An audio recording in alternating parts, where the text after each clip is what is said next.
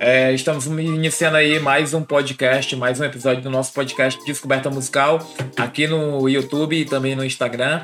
É, hoje a gente vai estar tá aí batendo um papo com o meu parceiro DJ Paluma, daqui de Fortaleza. E vai ser um papo bem descontraído, como eu já falei para vocês nos outros episódios. A gente não faz pique entrevista, a gente faz mais um lance mesmo assim de bate-papo. E eu queria deixar só um recado para vocês, se vocês quiserem é, ouvir os outros podcasts, é, eles estão disponíveis tanto no Spotify como no Deezer e no Google Podcast. Você não precisa ter conta premium em nenhum desses sites para estar tá escutando os podcasts. É, e também está disponível no nosso site www.descobertamusical.com.br. É, também está lá no YouTube, né? Aqui no YouTube também, Descoberta Musical, você pode ver também todas as lives que a gente grava sempre o podcast e depois o áudio ele vai para pro, as plataformas de streaming. E assim que acaba também, né? Tipo, uns, uns, um tempinho depois, tá liberado já no YouTube lá para ver a, a, o podcast gravado, né? Se quiser ver com a imagem. Isso aí. E a gente vai pedir agora para ele se apresentar, né? Meu parceiro aí, DJ Paluma. Se apresenta aí pra galera, fala um pouco sobre você aí. Fica à vontade, pode falar o que você quiser. Se você quiser Isso. falar, pode falar, à vontade.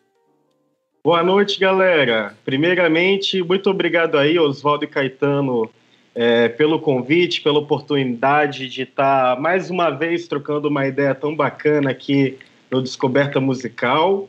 E é isso, vamos tornar essa noite aí um momento bacana, descontraído para falar de música, do que está rolando aqui na cena, seja dos projetos que, que, eu, que eu tenho conduzido ou de colegas, né? E é isso, também estou de olho aqui tanto no Instagram como no, no YouTube, no chat, para ver a dinâmica aí, o que a galera quiser puxar de assunto ou pergunta e tudo mais. Estamos aqui, né? Então, minha pequena resumo, né, a apresentação. É, eu já discoteco tem aí cinco anos, completa cinco anos esse ano. Comecei em outubro, finalzinho de 2016. Na real, na época eu era mais seletor. Eu colecionava vinil desde 2012. Porém, em 2016 eu comecei a tocar algumas seleções e alguns restaurantes e tudo mais, né? Focado mais na música brasileira. E abril de 2017 que eu fui começar a tocar mais em festa, em casa noturna, em casa de shows, né? Como o Optabar, o At Home, é, rolou algumas vezes no Amices também, né? Então, foi a partir daí que, que eu dei o pontapé, mas sempre tocando em várias festas, desde a festa do, de funk e rap, como as festas do, do indie rock mais alternativa, ou para dance house. Então, é, eu sou um cara muito eclético na hora de pesquisar, tocar, e eu gosto um pouco dessa mistura musical aí, dessa pesquisa, e de estar tá sempre aí curtindo com o pessoal, né? Massa, massa. É, para quem acompanha já o nosso Instagram, sabe que a gente, que na verdade eu já fiz uma entrevista contigo aqui, bem no começo do Descoberta Musical ano passado, e a gente pôde trocar aí é, uma ideia sobre tanto sobre música também. Lá naquele foi mais focado sobre música, mas a gente falou um pouco aí também da tua história. Mas é, eu queria também estar tá trazendo um pouco também é, disso para esse podcast, até porque aqui já vai ser um, uma parada mais, né, mais extensa e tal, dá para falar muito mais. Contar muito mais coisa, né? Além, tipo, falar só de música, né? Falar o que você quiser conversar, o que você achar que deve compartilhar. É tipo, a gente vai falar de música, mas também não é só o foco, né? Tipo, você falar que, tá, que tiver vontade. Isso. E, Paloma, da, daquele, daquele tempo pra cá, é, eu pude perceber, assim, para quem não sabe, eu, é, eu sigo o Paloma no Instagram, ele me segue no Instagram, então a gente meio que mantém essa, esse, essa relação, né, de, de, de seguir um outro no Instagram e acaba acompanhando o que o, o outro tá fazendo um pouco. Mas desse tempo pra cá não mudou muita coisa em relação é, ah, você tá indo para eventos e tal, não, não, tá, não tem, né? Tá começando, tá voltando agora, na verdade, as Além coisas. Ter evento. A ter eventos e tal, essas coisas, mas eu vi que você, tipo, teve uma evolução bastante. Você foi um dos poucos caras que continuou fazendo lives discotecando. E eu gostaria que você contasse um pouco mais sobre essa experiência. Tanto desde quando você teve, assim, a, a, é, que você disse assim, ah, eu vou fazer live até, tipo, é, o que você conseguiu conquistar de espaço. É, conta um pouco mais pra gente aí sobre é, o lance de fazer live discotecando. Pô, total. Foi um negócio meio louco, né? Porque em 2019 ninguém estava esperando, né? Bater essa pandemia, que obviamente, por, ter parado os eventos e tudo mais, obviamente teve consequências mais sérias, né? Infelizmente, infelizmente das vidas perdidas, das famílias afetadas, mas todo mundo, tanto a gente dos eventos como, como toda a sociedade, não esperava por isso. Então, 2019, eu e colegas da, do, da área estávamos com, com várias ideias, planos de evento para rolar em 2019, várias parcerias para acontecer, e começou é, começou o ano, na verdade, na verdade 2019 não, cara. É, é, tô até perdido aqui no tempo espaço. Isso. 2020. Começou 2020 é, com essa loucura. E quando eu me vi em casa, cara, é, desanimado, sem tocar, eu até às vezes tirava um som sozinho, brincando ali com, com equipamento. É, mas eu estava desanimado porque perdi o contato né, da pista, de eu estar tá mostrando coisas novas que que eu estava descobrindo naqueles meses, né? Então eu demorei um pouco para começar as lives, né? Aí quando eu vi os colegas fazendo e eu vi que estava rolando uma interação social, né, da galera que estava no front curtindo, tá acompanhando as lives e tá conversando ali no chat, como se fosse uma festa virtual, é, de estar tá curtindo os DJs trazerem um lado B, aí eu pensei, não, então é isso, porque a, a saudade, a vontade que eu tenho de tocar é muito grande e eu não vou deixar isso restrito à pista. Então comecei a fazer as lives no Instagram. Eu não entendia nada de configuração. então, eu só abria o celular ali e começava a tocar com o microfone mesmo, só aumentava o volume e ficava horrível, o áudio e o vídeo, mas estava ali vazando toda semana. E conforme foi evoluindo, a galera indo pro Twitch, YouTube, outras plataformas, que eu fui correr atrás de aprender como configurar, manusear, para ficar uma boa experiência para quem está curtindo. E eu vi que não, é isso daí, vamos seguindo isso até retornar aos eventos aí.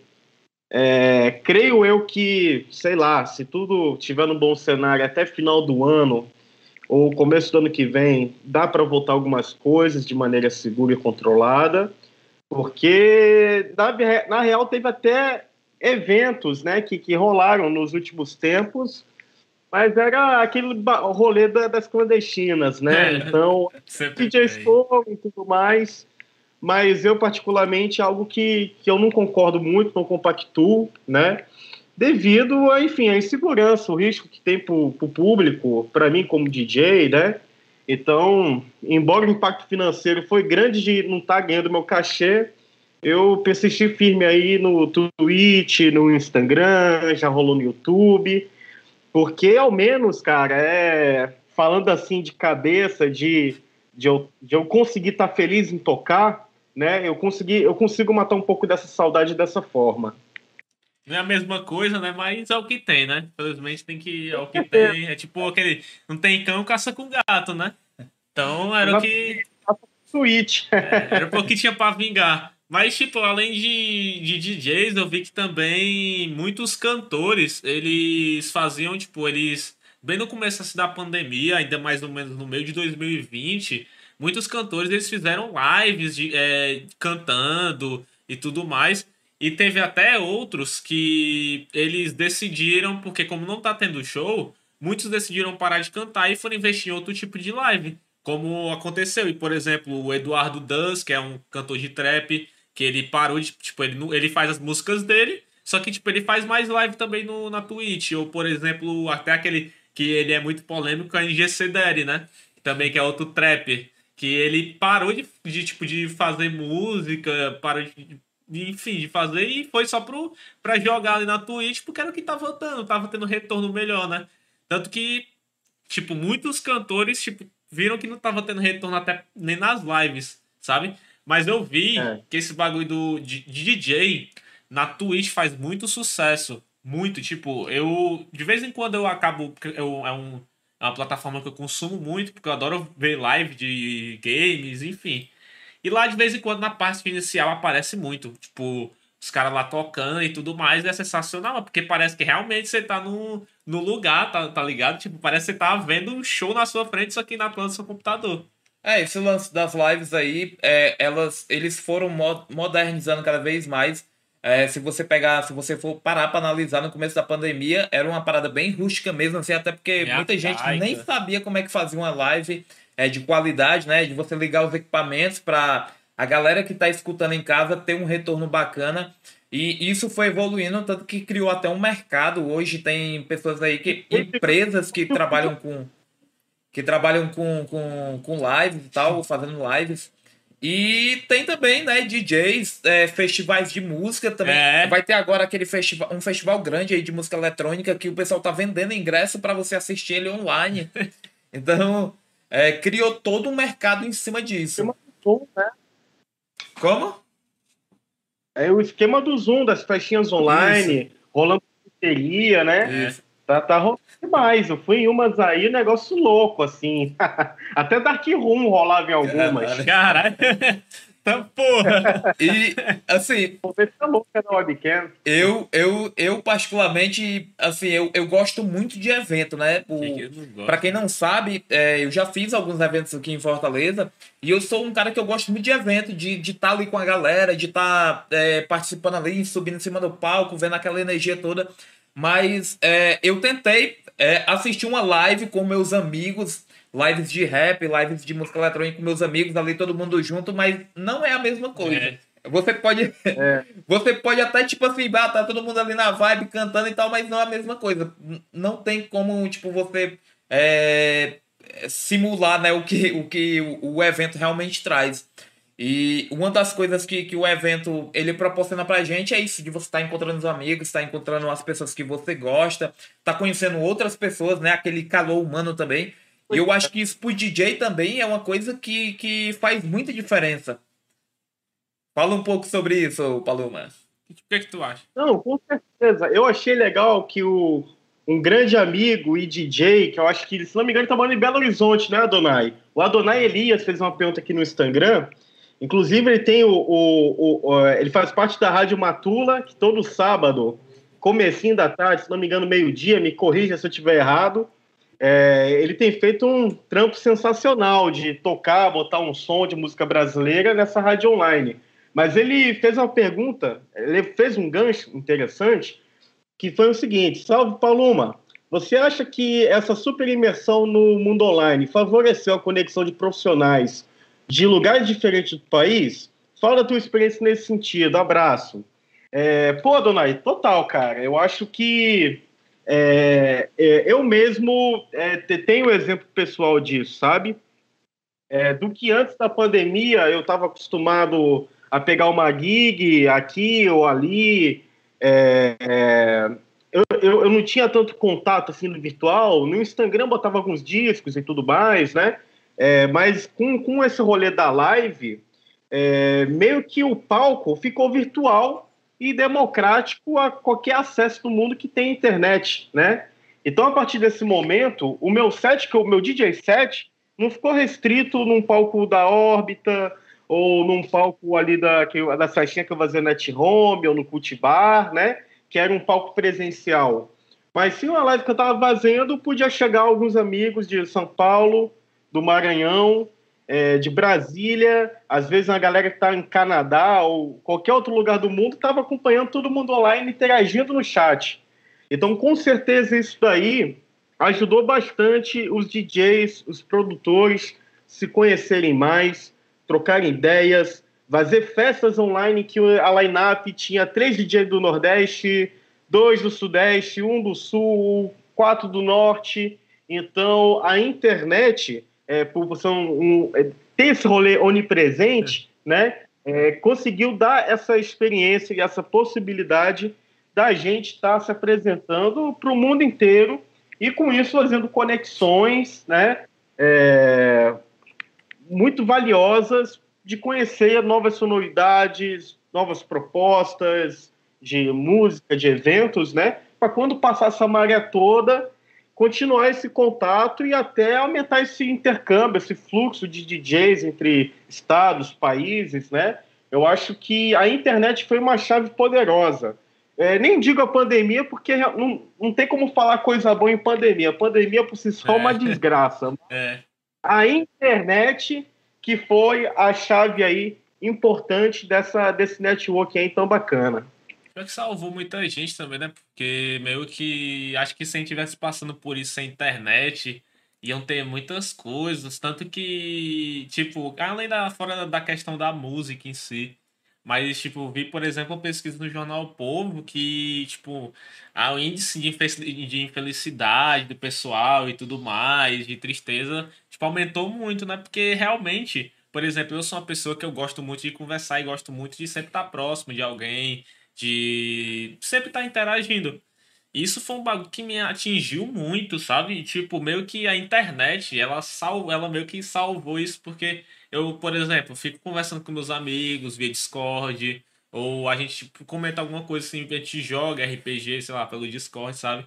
E meio que além disso, teve esse negócio também que foi esse mercado da música que ele cresceu muito em cima da internet. Que foi correto. Porque além do mais, hoje em dia, é a internet, praticamente qualquer trabalho que você consiga fazer junto com a internet está sendo muito procurado hoje. Tanto que a computação foi um bagulho que aumentou, tipo, nos níveis que não era muito procurado computação e simplesmente ela explodiu. Do nada, assim, tipo, ela foi um, é o curso, tipo, o curso mais procurado. Acho que passou, deve ter passado até medicina, certeza, porque complicado. O mercado foi mudando também, né? Uhum. Foi, foi assim, é, como você falou, né? Não tem como a gente falar de coisas boas da pandemia, mas assim, é, a gente tirou, a gente pôde aproveitar um lado, é, a gente pôde aproveitar um lado talvez que sem a pandemia a gente não aproveitaria. Que seria esse, é que é esse lance de você né, tá se conectando, usando a, a internet, que a gente sempre estava na internet antes da pandemia, todo mundo estava na internet mas a gente usou ela muito mais, né? A gente teve que usar ela é, mais ainda para poder estar tá se conectando com, com, com essas pessoas.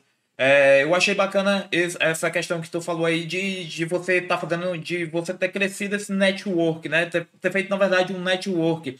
É, de conhecer pessoas que às vezes está fora do país, mas que ela gosta mais ou menos do mesmo som que você faz. E aí você também faz a, aquela, é, aquela ponte e aí é uma, é uma coisa também que você pode, sei lá, depois da pandemia, você pode ali tá fazendo trabalhos juntos e coisas do tipo. Mas é, eu vi também que não foi todo mundo que conseguiu fazer isso, tanto que teve pessoas né? é, de que, sei lá, cantores já famosos, já que é, fizeram lives no começo da pandemia, mas que depois de um tempo pararam de fazer as lives porque não estava dando retorno. Isso mais pro lado, sei lá, do, das músicas que estão no mainstream, né? Como sertanejo universitário, forró, é. essa galera toda. Eles fizeram lives que bombaram no começo da pandemia, depois eles tentaram fazer outras lives e o negócio não vingou. Mas teve aquele, aquele que teve há um pouco tempo, que até era uma festa do Wesley Safadão. É, essa do Wesley... Mano, mas... bateu um milhão de pessoas assistindo no YouTube a live, eu fiquei, mano... Mas essa live do Safadão, do Safadão, ela foi diferente porque ela não foi uma coisa que foi feita, tipo assim, constantemente. Uhum, Ele passou é, um tempo sem fazer até fazer ela.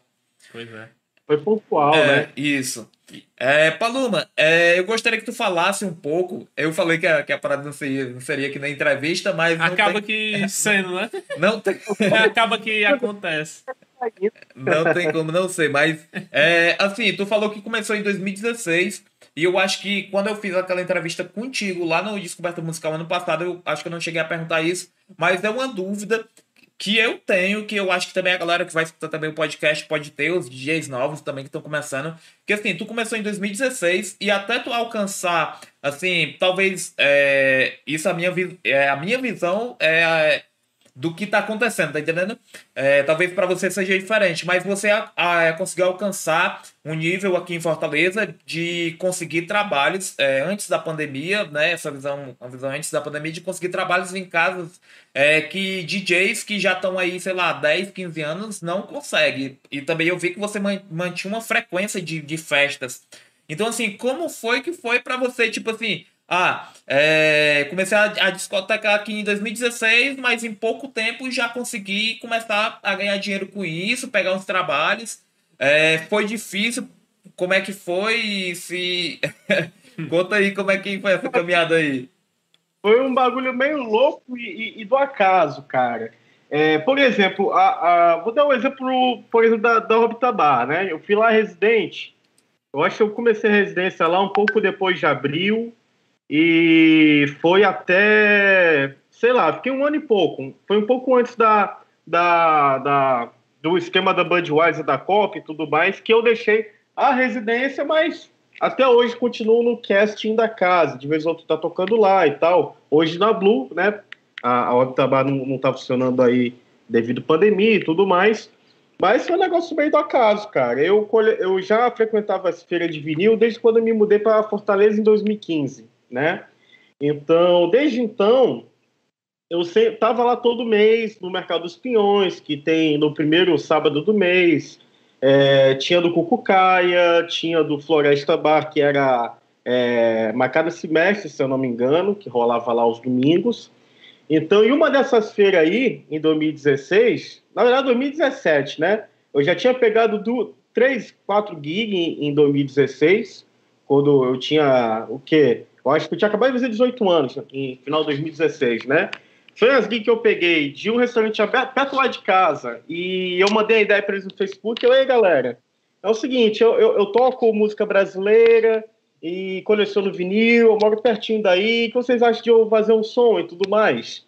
Claro que na primeira gig da, da vida assim que eu fiz lá, eu falei, não, não vou cobrar nada, chego aí, faço som e vocês veem o que vocês acham. A galera curtiu, aí na segunda, terceira vez, rolou um cachezinho, né? que na época não, não era assim nada demais, mas, pô, era minha primeira gig, eu tava todo animado. Ficou nervoso? Menos, ficou nervoso? Super nervoso, mas consegui ao menos o meu mixer, que tá, eu tava sem mixer, né? Consegui ao menos pagar o mixer com essas gigs. Aí, ah. E comecei em 2017, estava em uma dessas feiras vendendo, e eu vi um, um, rapaz que eu nunca tinha visto nessa feira vendendo dois tocadiscos. Aí eu cheguei perto dele, pô, tá DJ e tal, tá com duas picape. Ele é, eu sou de Sobral, é, e, e, eu vi nessa feira que eu andava muito tempo, mas não andava mais tempo. O nome dele era Matheus Salvani, que ele também é um grande amigo hoje em dia, DJ também. É, aí ele me explicou do rolê, né? Que às vezes que já antigamente tocava às vezes na, na Orbita Bar, que, que o grande amigo dele lá que, que vazia meio que a curadoria dos artistas, trampava lá e tudo mais. Aí eu falei que eu também estava um pouco desiludido, que eu estava começando agora, mas é, treinava, treinava, treinava, mas não sabia como chegar e tal. E não, bicho, é, fala o seguinte, grava um set, é, eu vou te passar o WhatsApp dele, né, do, do André, o Deco, que na, na época trabalhava lá, meio que fazendo curadoria da, dos artistas. E, cara, até, até um moleque novo aí, instigado, gosta dessas coisas novas aí, é, tu pelo que tu conversou comigo, tu curte o trap funk, é o indie rock, não sei o quê. E uhum. eu, eu, acho que tu, tu, tu consegue dialogar bem com, com, com a tua geração que vai para a festa curtir, né? Então mostra teu site para ele que ele gosta de dar oportunidade para a galera nova e tal. Aí foi isso, chamei lá no WhatsApp, mostrei meu set. Aí depois de alguns meses que ele me chamou para trocar uma ideia, a gente passou horas conversando de música, de tudo. E, pô, passou meses ele não me chamou pra nada. Eu porra, deu em nada e tal. Deve ser porque eu sou meio novo, sei lá. Aí eu tava no ensino médio. Eu lembro que nove da manhã ele me liga no meio da aula. Eu vou para professora. Aí eu saio. Aí ele passa três horas comigo no telefone, falando: Cara, é o seguinte, era uma quarta-feira. Ele, bicho, tu tá preparado para fechar a noite no Orbita Bar essa sexta, depois do cover do Coldplay? Vai dar umas 1.600 pessoas, porque o cover do Cold sempre, sempre lota. Tu dá conta disso? Aí eu dou conta, dou conta, vamos, vamos, vamos. Aí passou a hora no telefone, não, bicho, é porque lá o negócio é sério, tem muita gente que pede para tocar de graça e a gente é, é, nunca abriu a porta e tal, mas senti firmeza no teu set, eu, eu vi ali teu SoundCloud, a gente trocou ideia e tudo mais, eu acho que tu vai conseguir uma conexão bacana. E se você se garantir, é, vou te chamar mais vezes. Se você se der mal, tu não volta nunca mais. Então, é, então vamos, vai dar certo. Mudou a real. Eu, eu lembro, eu tô, a primeira música que fui tocar foi Starboy, do The Weeknd, né? É a galera mais nova que curte esse indie pop e tudo mais, hum. né?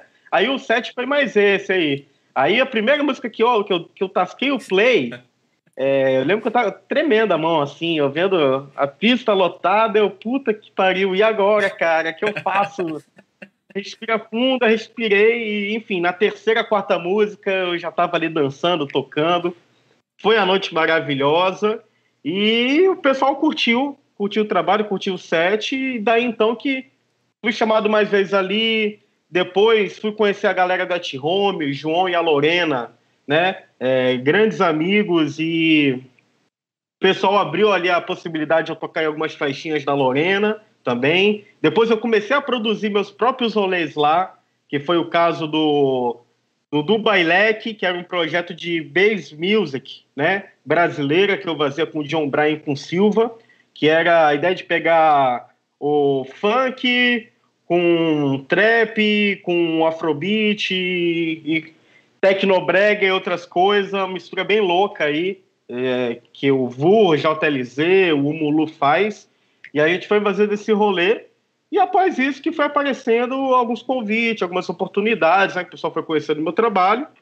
E eu, como sempre, pegava de, de, muitas coisas, porque muita coisa eu curtia. Curtia desde o funk, com música brasileira, como house, e das coisas que eu gosto de, de, de ouvir, pesquisar, eu pego o gig numa boa, sabe? Aí fui, fui pegando a partir de então, sabe? Então o. É, o Orbita ele foi uma vitrine para tu conseguir outros trabalhos dentro de Fortaleza. Com certeza. O Orbita e o At Home também foi muito importante, sabe? Embora o At Home era bem menorzinho, mas lá como o DJ ficava no meio da galera, é, então, então, se eu tava ali semana sim, semana não, toda hora em uma festa ou outra, embora eu não fosse residente do At Home, é, o, o, público que estava sempre lá, que sempre era quase que a mesma galera, o pessoal é, to, é, acabava assimilando aquilo, né? Então eu lembro que às vezes estava numa loca e alguém que estava ah, ali o DJ da T-Home, brincava Aí eu chegava na roda, começava a conversar com a galera e tal. Então, era muito intimista, sabe? A vibe de lá. Então, acredito que em 2017, tanto o Orbita como o At Home foram grandes vitrines assim para outros DJs conhecerem meu trampo, outros produtores e assim surgindo outras oportunidades e convites. Eu sei, bacana, bacana. É, eu, eu lembro que nessa época assim que tu falou, 2017, 2018, é, essas duas casas, tanto o At Home e o Orbita, não tem nem o que falar, né? Porque o Orbita, ele sempre foi essa casa que, que é, trazia música boa, né? Trazia bons DJs é, para tocar lá. É, sempre foi um rolê assim, tipo. Ele sempre foi aquele rolê, né? Ele, ele nunca teve muito, tipo assim, lá em cima e nem muito lá embaixo. Ele sempre manteve. É um rolê certo, é, né? Ele sempre manteve um padrão, o, o, o órbita. Eu até achei que tinha fechado a casa, porque agora tá voltando todos os, os é, esses eventos né, menores, tá? E antes tinha lá, que era dia de domingo, eu acho, que rolava no, ah, no órbita, que tinha que é. eles colocavam, né? Aquelas mesas lá fora. E eu achei que até é, agora, como tá mais liberado, daria para eles fazerem de novo. E aí eu pensei que tinha fechado, mas tu falou que não fechou, né? Eles estão só esperando aí certeza, na verdade, porque antes da pandemia mesmo, ia ter um boato de reforma e tal, mas como na época eu não estava ali na residência, então, antigamente, às vezes uma vez no mês eu ia lá no escritório trocar umas ideias, ver como é que ia ser as coisas, né? Então já fazia um tempo que eu, que eu não chegava ali no escritório para trocar ideia com, com a galera da produção, né? Então estou um pouco por fora, mas o meu sonho, é, e eu acho que de todo mundo aí, é que ano que vem, voltando os eventos, lá retorne, sabe? Porque, é, enfim, é uma casinha muito querida, sabe? É, e não é só eu, o pessoal daqui de Fortaleza gosta muito da espécie da órbita bar, né, cara? Dá muita saudade. Eu acho que também eles devem estar meio que esperando a galera se vacinar, né? Porque, de certa forma, o pessoal mais ou menos mais jovem tá bem próximo de se vacinar. Então, tipo, acho que próximo ano as coisas começam a voltar. Tanto que. É só você ver, por exemplo, lá. A gente você vai usar exemplo, tipo, o pessoal lá de fora, né?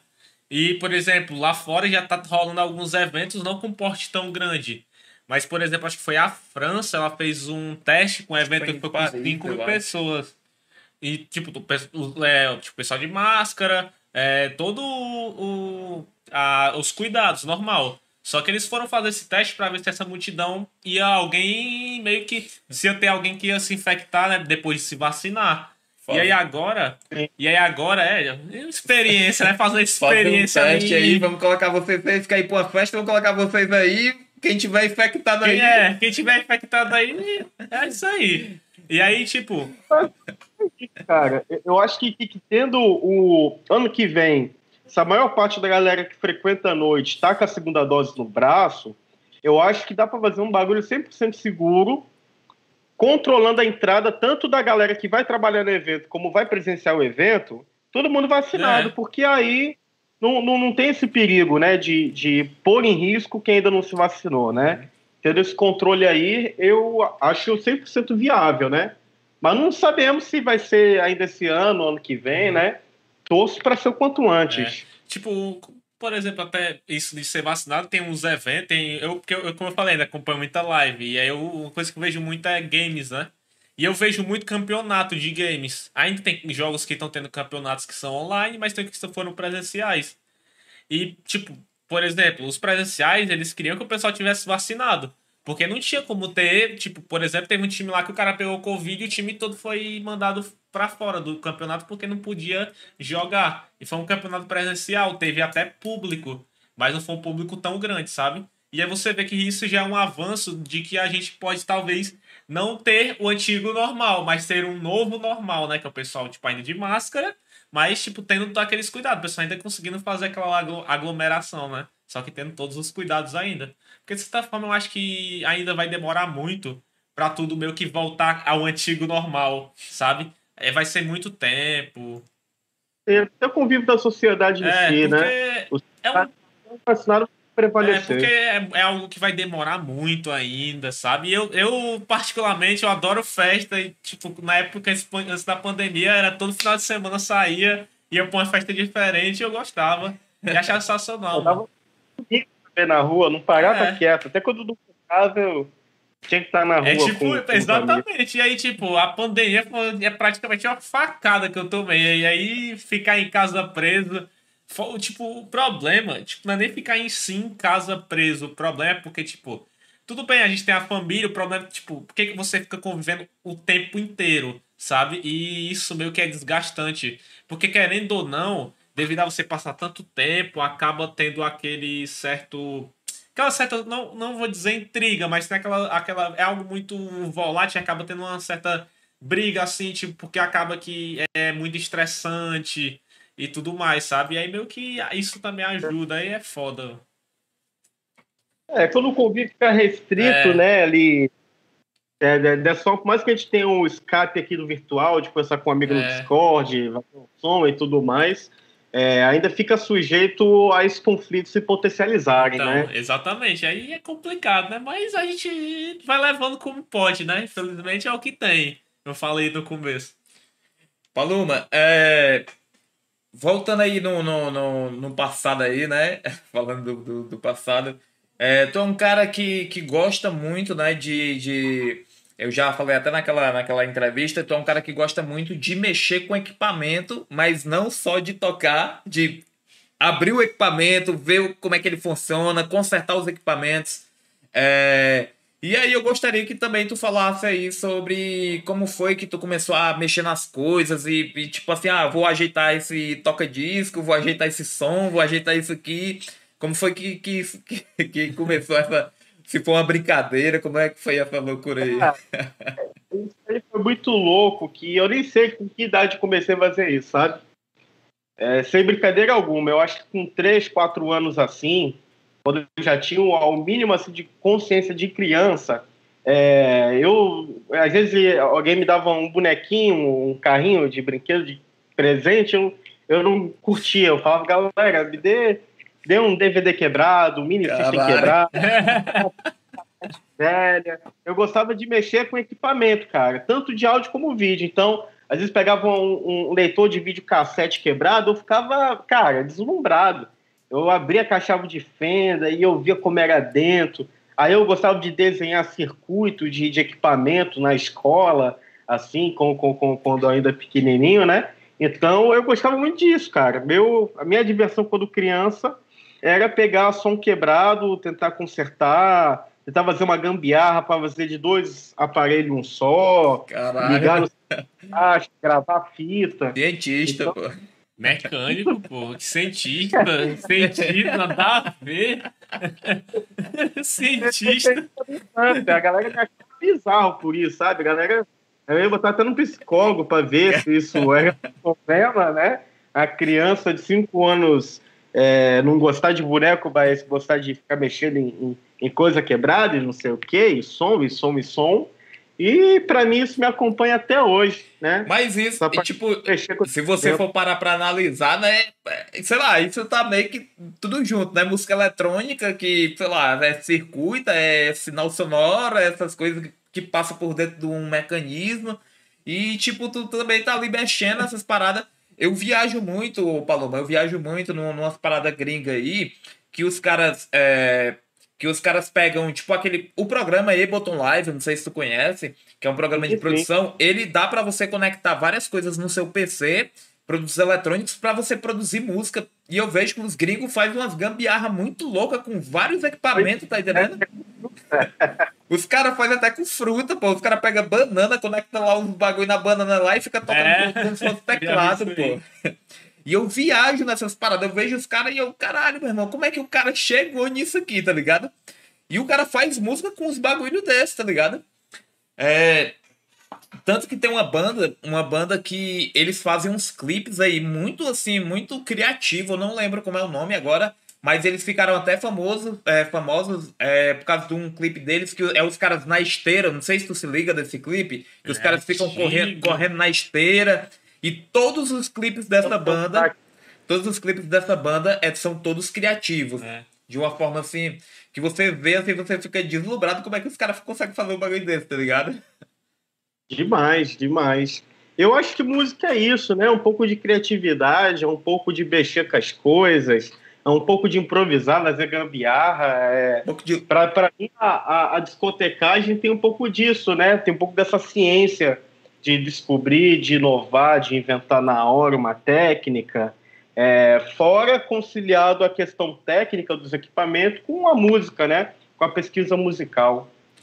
Talvez até esteja falando merda assim, mas, por exemplo, o lo-fi é um tipo de som que você, tipo, o cara. Ele é full experimental, né? É bem É, experimental. tipo, o cara pega, sei lá, um barulho de uma chuva caindo, o cara bota a melodia aqui e deixa rolando com um som de, sei lá, um chiado de um rádio no fundo. E aí você fica, tipo, a música, e aí a música tem, tipo, é calma, ou então pode ser algo mais, mais agitado. Tanto que e, um, um tipo de lo-fi que eu tenho escutado muito é o lo-fi misturado com a música popular brasileira, né? Tipo, É, o cara lo-fi mistura, é sensacional. O, o, Já acompanhei tempo no som de Cloud, esse tipo de som. como? No, eu acompanhei já um tempo no som de Cloud. sim, né? A galera misturava lo-fi com sample de música brasileira, né? Mas tu faz isso também, não faz não, Paloma? Ao vivo, tu pega uma música brasileira, sei lá, de um estilo, mistura com funk. É, eu faço isso na- no quesito mais da mixagem, né? Porque quando, eu vou tocar numa festa, não são todos, né? Mas a maioria dos DJs é, tem o seu gênero musical es- especificado e o cara vai tocar, ele vai tocar só aquele estilo. Então tem até DJ que, que não sai do tom e nem do BPM o mesmo set. Ele toca o set na mesma escala, no mesmo Caralho, BPM. Aí Caralho. bate o sono, porque o cara, cadê o, cadê o gingado? Cadê, cadê a energia da música naquilo? Eu, como sou um cara mais doido aí, que gosta de tudo, gosta de misturar, gosto de, de improvisar, quando eu vou tocar, eu misturo tudo. Então sai de funk, toco música brasileira, toco uma house, uma disco e. Ah, pra mim, o meu negócio é, é fazer misturas inusitadas, sabe?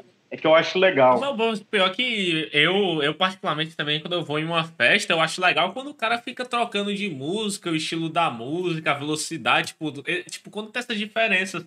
Quando o cara, sei lá, faz um scratch, tá ligado? Eu não gosto é quando o cara, sei lá, o cara vai botar um trap, aí ele vai lá bota uma música. Aí a outra música é praticamente a mesma batida, o cara canta do mesmo jeito. Aí a outra música é do mesmo jeito, aí é foda, porque não. Eu acho o lance do DJ é surpreender, sabe? É, que, é fazer a ruptura da expectativa e ele mostrar o que ele pesquisou tanto, mas o que ele tem de mostrar de novo para a galera. Então, eu, eu acho que o papel do DJ é esse, sabe? É, sobretudo educativo. Mas não que da, daquele quesito chato da gente querer mostrar o que é cultura e o que não é, porque para mim tudo é cultura, sabe? Até as coisas que eu não gosto. Então, o papel do DJ não é mostrar o que é cultura e o que não é cultura, igual alguns, de maneira bem prepotente, afirmam. Mas sim fazer a ruptura é, da expectativa. É, é, o cara que foi ali curtir o som se surpreender. Às vezes o cara tá conversando com um amigo e tá, e tá ouvindo ali, distraído e tal, mas do nada virar o, o olhar pro DJ e que porra é essa, né? Mas no bom é, sentido é, também. é quando você também faz uma cagada e uh, o pessoal vai. É quebrar a expectativa no bom sentido, eu acho. Oh, tenho uma dúvida, já aconteceu já? De, tipo, sei lá, tu acaba lá tocando e sem querer tu botar uma coisa errada, o pessoal vaiar ou não? Nunca aconteceu ainda? Não, vaiar, vaiar nunca, nunca rolou, mas já aconteceu várias vezes de fazer várias cagadas. Aí quando eu desci do palco, vi algum amigo DJ, eu, putz, velho, tu se ligou na merda que eu fiz? Aí, ah, nem deu pra perceber, tu acha que o pessoal tá se ligando, não sei o quê. Mas o, o é, é, aquele lance, né, cara? Quando, quando a gente vai fazer algo novo, quando a gente vai experimentar uma doideira, quando a gente vai improvisar, a margem de erro é meio alta também, né? Então, às vezes acontece. Mas uma coisa também é, é a gente errar tentando fazer uma coisa bacana e tudo mais, e, enfim, é, ser algo orgânico. Outra coisa também é o cara fazer o set e errar tudo, o set todo, e não saber nem para onde está indo, é. né? Aí eu acho que é passível a vaia. É, nesse caso, mas, tipo, é, do mesmo jeito que tem a margem de erro seja muito grande que você improvisa, quando você acerta também, meio que você se sente até melhor, porque, porra, não, isso aqui eu improvisei, mas deu certo, o pessoal gostou, então tô feliz. Isso daí mostra que tem um ser humano atrás da, da é. picape, né? Que o, o, o, set não pode ser aquele negócio linear, é, é bonitinho, engessado e...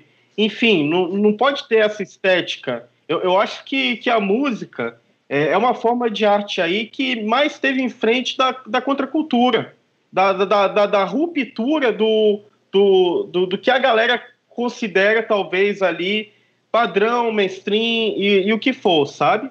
Então, eu, eu, eu acho que, que o artista, é, quando ele é transgressor com a arte que ele exerce, ele consegue, de fato, ter excelentes resultados, quebrar a expectativa e surpreender o público. Um, inclusive, tem até, tipo, eu, eu, eu também, falando particularmente de novo, eu acho sensacional quando eu escuto um cara que eu sou fã, e aí ele, tipo, ele faz. Beleza, ele faz um, um, tipo de música. E aí, quando ele vai, tipo, sei lá, ele vai lançar um álbum, ele faz um bagulho totalmente diferente dentro da música, seja na, na melodia, seja no sample, seja na própria batida, como por exemplo o Victor Xamã, que é um cara que eu e a, nós dois escutamos muito, que inclusive foi ele que me apresentou ele, né? Tipo, já tinha visto, mas não escutava tanto. Ele me falou, tipo, é, o Vitor Xamã fez um CD massa pra caralho. Escuta isso daqui. Tipo, sei lá, essa música me dá uma bad vibe do caralho. Eu não vou escutar aqui, sei lá, despretensiosamente. Aí eu escutei uma música. Aí eu, caralho, mano, totalmente diferente do rap convencional. Né, do trap convencional. Aí escutei a próxima, escutei a próxima. Quando eu fui ver, eu tava viciado, não consegui mais parar de escutar. Porque quando é diferente, a gente acha legal, tipo, é, é que nem você, sei lá, você vai num. Você vai, por exemplo, sei lá, vamos dizer, você vai comprar um sorvete. E você sempre compra, sei lá, bola de chocolate. Aí você, não, hoje quer experimentar algo novo.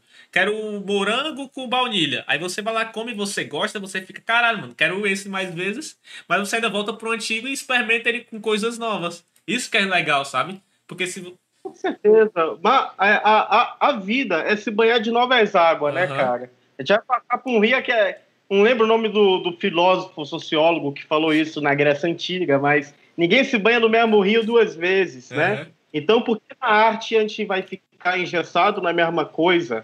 Por, como assim na arte não há ruptura? Né? É... Então, eu acho que inovar, que, que mostrar que tem um ser humano ali pesquisando, trabalhando, dando duro, é, é, é, mostrar essa ruptura. É, Paulo, mas a gente está falando desse assunto e aí veio na minha cabeça e aí é, sobre um assunto que está em alta agora.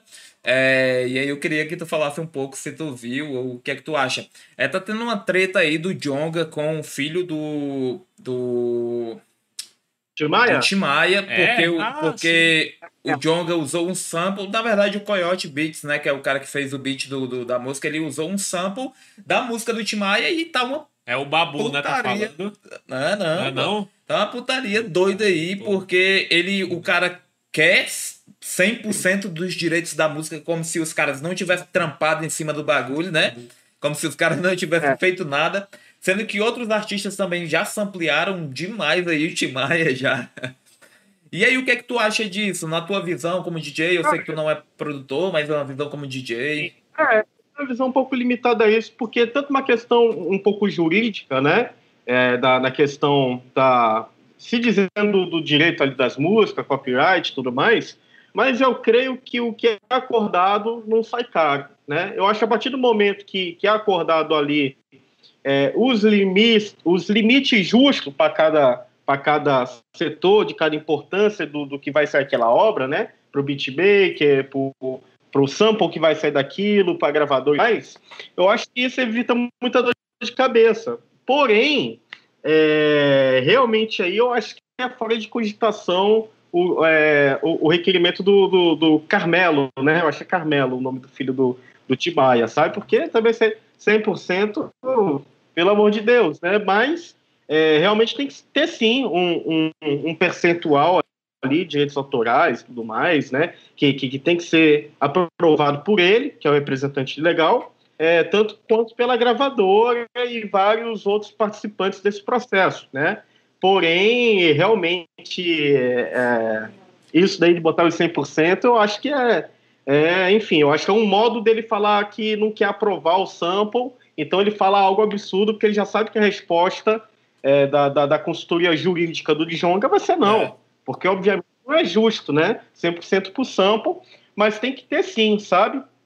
Mas é um caso que me lembrou muito da história do, do Arthur Verocai, né?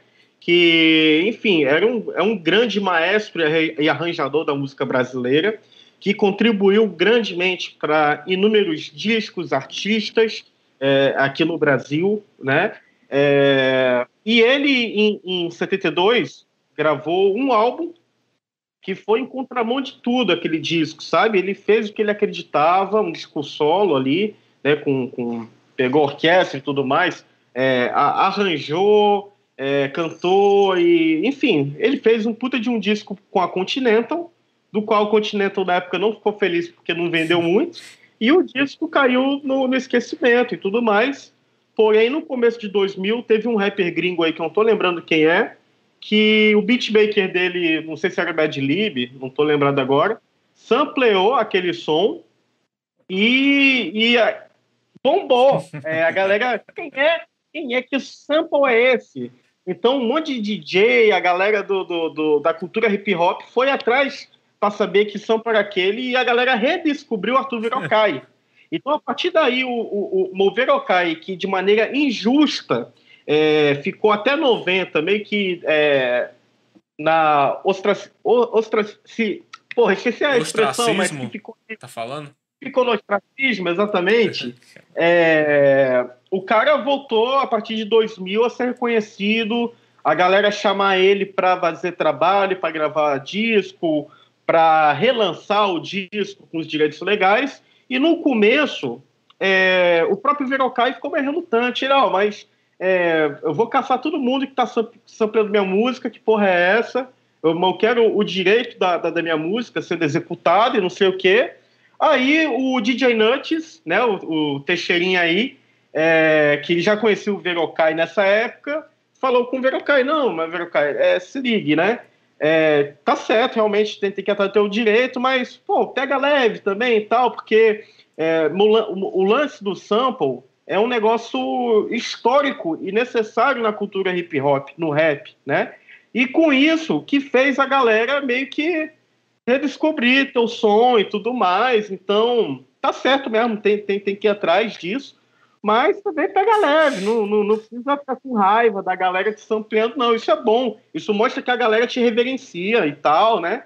Aí foi que, que o Verocai abriu outros olhos. Hoje em dia, pô, ele fica todo é, feliz e tudo mais quando, quando a galera é, da nova geração tira ele como referência, que realmente, é, para mim, um, um, dos maiores é, maestro que temos aí é o Arthur Virocai. O cara é um gênio, né? E hoje em dia ele olha o, o rolê do sample é, com outra visão, né? Tudo bem que, claro, é, a galera pede permissão a ele e tem que ter, porque legalmente é o direito, né? Ninguém pode também usurpar o sample ali, vender, tirar grana e não, e não fazer disso. Mas também eu, eu, eu acho que tem que ter um pouco de serenidade nesse olhar, e eu acho que é algo que faltou um pouco por, por, por Carmelo aí, sabe? É, o cara, parece que o advogado dele insultou a equipe do Djonga, e, enfim, é, é, algo que não me compete tanto, mas que realmente eu acho que, que, que, falta um pouco de, de respirar fundo e, pô, vamos resolver numa boa isso, né?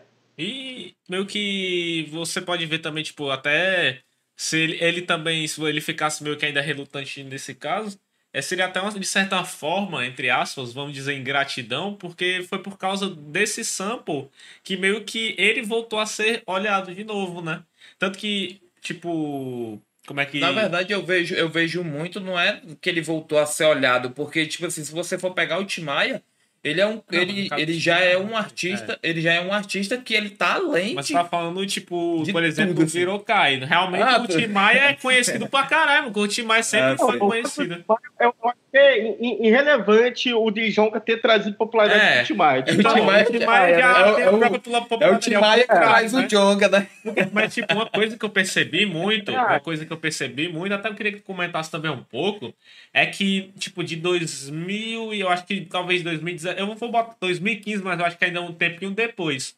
É, o pessoal, mais ou menos de, de é, tipo, de 18 anos para trás, o pessoal tá, tipo, do nada, do nada. As músicas antigas, elas voltaram a ser super escutadas. Tanto seja de forró, seja de, sei lá, MPB. Brega. Brega, mano, tudo tá voltando a ser escutado. Tipo, você ouve, tipo, o pessoal, tipo, sei lá, às vezes por exemplo, eu ando rolê com, a, com meus amigos, isso há uns dois anos atrás, antes da pandemia.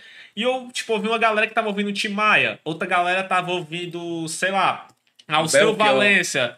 Outro tava ouvindo o Zezo, cara tá ligado? com 17 anos escutando Belchior e tomando é, uma cachaça, Exatamente, uma tá ligado? E, tipo, uma coisa que eu percebi é que o pessoal realmente, tipo, tá rebuscando esse... Esse... Esse...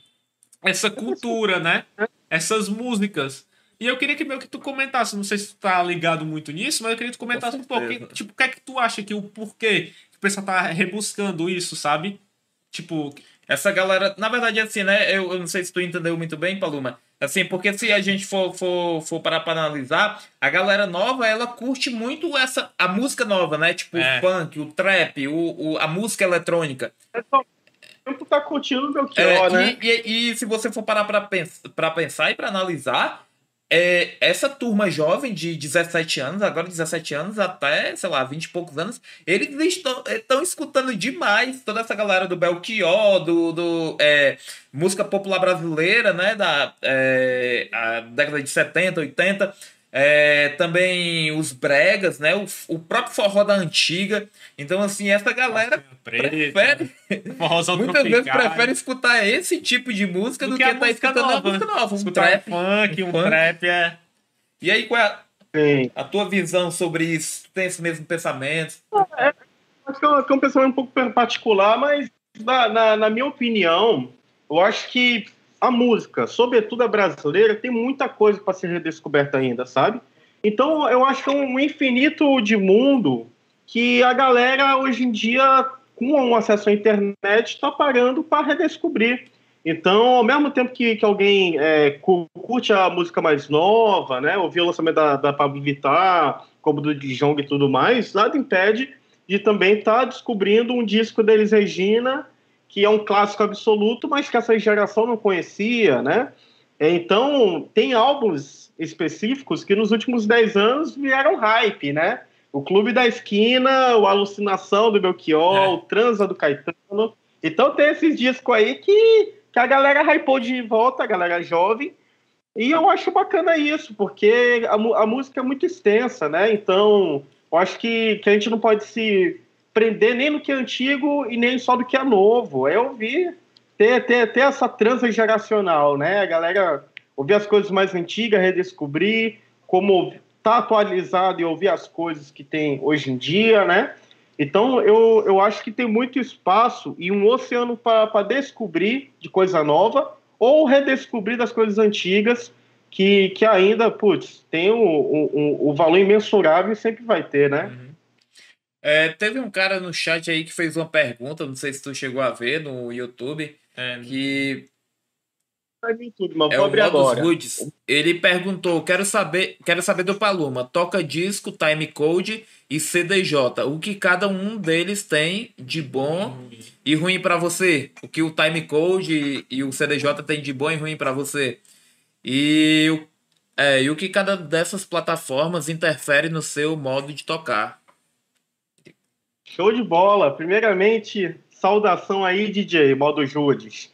É um grande DJ e turnbilista da, daqui do, de Fortaleza, da, daqui do Ceará, que, cara, ele tá, putz, dando duro aí todo dia, horas e horas de treino. Ele começou a treinar, se eu não me engano, há alguns anos, me corrija se eu estiver errado, mas tem dois, três anos que começou a treinar no sentido de batalha, e o cara tá cada dia mais se superando e quebrando é, é, nessas táticas aí da cultura tanibilista, né? Mas pegando então a pergunta dele, né, que, que, que ele fez aí acerca dos equipamentos, é, meio que traduzindo para a galera que estiver vendo, que talvez não, não tenha esse know-how de, é, do que é tal equipamento, ele basicamente comparou duas plataformas que são usadas para tocar, né? Porque basicamente o DJ, é, é, é, ele conduzindo uma máquina e aquela máquina é o que mixa duas canções, né, para fazer a pista dançar. E essa máquina pode ser desde um iPad, o cara tocando ali no iPad, como um notebook, controladora, CDJ toca disco. No caso do modo Roots aí, ele meio que pediu para eu comparar a experiência que, que eu tive acerca da CDJ, que é um dos aparelhos que é que é padrão dos clubes, que é o padrão profissional, né? Que faz a leitura da música pelo pendrive, que é o arquivo digital, versus um equipamento analógico que começou essa história, que é o toca-disco, né? Que é a, a MK2, que é o processo mais analógico, de botar na agulha, o prato, e que hoje em dia tem a técnica do timecode, que a gente consegue tocar as músicas do notebook usando o toca-disco, né? Então, assim, eu já tive os dois sistemas aqui, na verdade, ainda tenho tanto o MK como uma CDJ, né? E eu acho que, que cada um tem sua particularidade. É, eu acredito que o toca-disco, pelo menos para mim, eu acho ele mais prazeroso de tocar músicas mais orgânicas, músicas mais quebradas, né? Porque o pitch dele, por ser analógico, é muito legal de deslizar, de fazer o beat match, né, que é sincronizar uma música com a outra, a, a maneira que tem como te tocar no, no prato e, e, mexer com o ponto da música é bem legal para fazer técnicas do, do tonibilismo, beat jungle, é, o scratch e outras, por ter um prato ali rodando e a gente contar com aquela mecânica para fazer essas performances, Enquanto a CDJ, por não ter um prato mecânico e tal, né, ela, ela é basicamente uma controladora MIDI com um cérebro dentro, né? Então, é, ela não tem uma parte mecânica tão analógica assim como o toca-disco. Porém, ela tem a tecnologia que, para um set de música eletrônica, eu acho que agrega muito. Que é brincar com loop, com quantizer, que é brincar com, com o modo sleep, né? Que é da música tocando, eu consegui parar o deck sem parar a reprodução da música. Então, eu acho que cada plataforma abre um tipo de, de, de possibilidade. O toca-disco abre mais possibilidades manuais de eu, com a minha mão, treinar minha coordenação motora para fazer movimentos que vão resultar numa técnica bacana. Como a CDJ, eu acho que o lance dela é mais o recurso tecnológico. Então, é realmente brincar com os loops, com o Sleep Mode, com o Hot Kill, né? Então, acho que, que dependendo do estilo musical e da técnica que o DJ tem, uma plataforma pode ser melhor para ele do que outra. Mas eu, particularmente, por tocar vários gêneros, por ter usado vários equipamentos, é, eu consigo tocar qualquer tipo de som em um ou outro, não tem diferença. Os dois tocam música, né?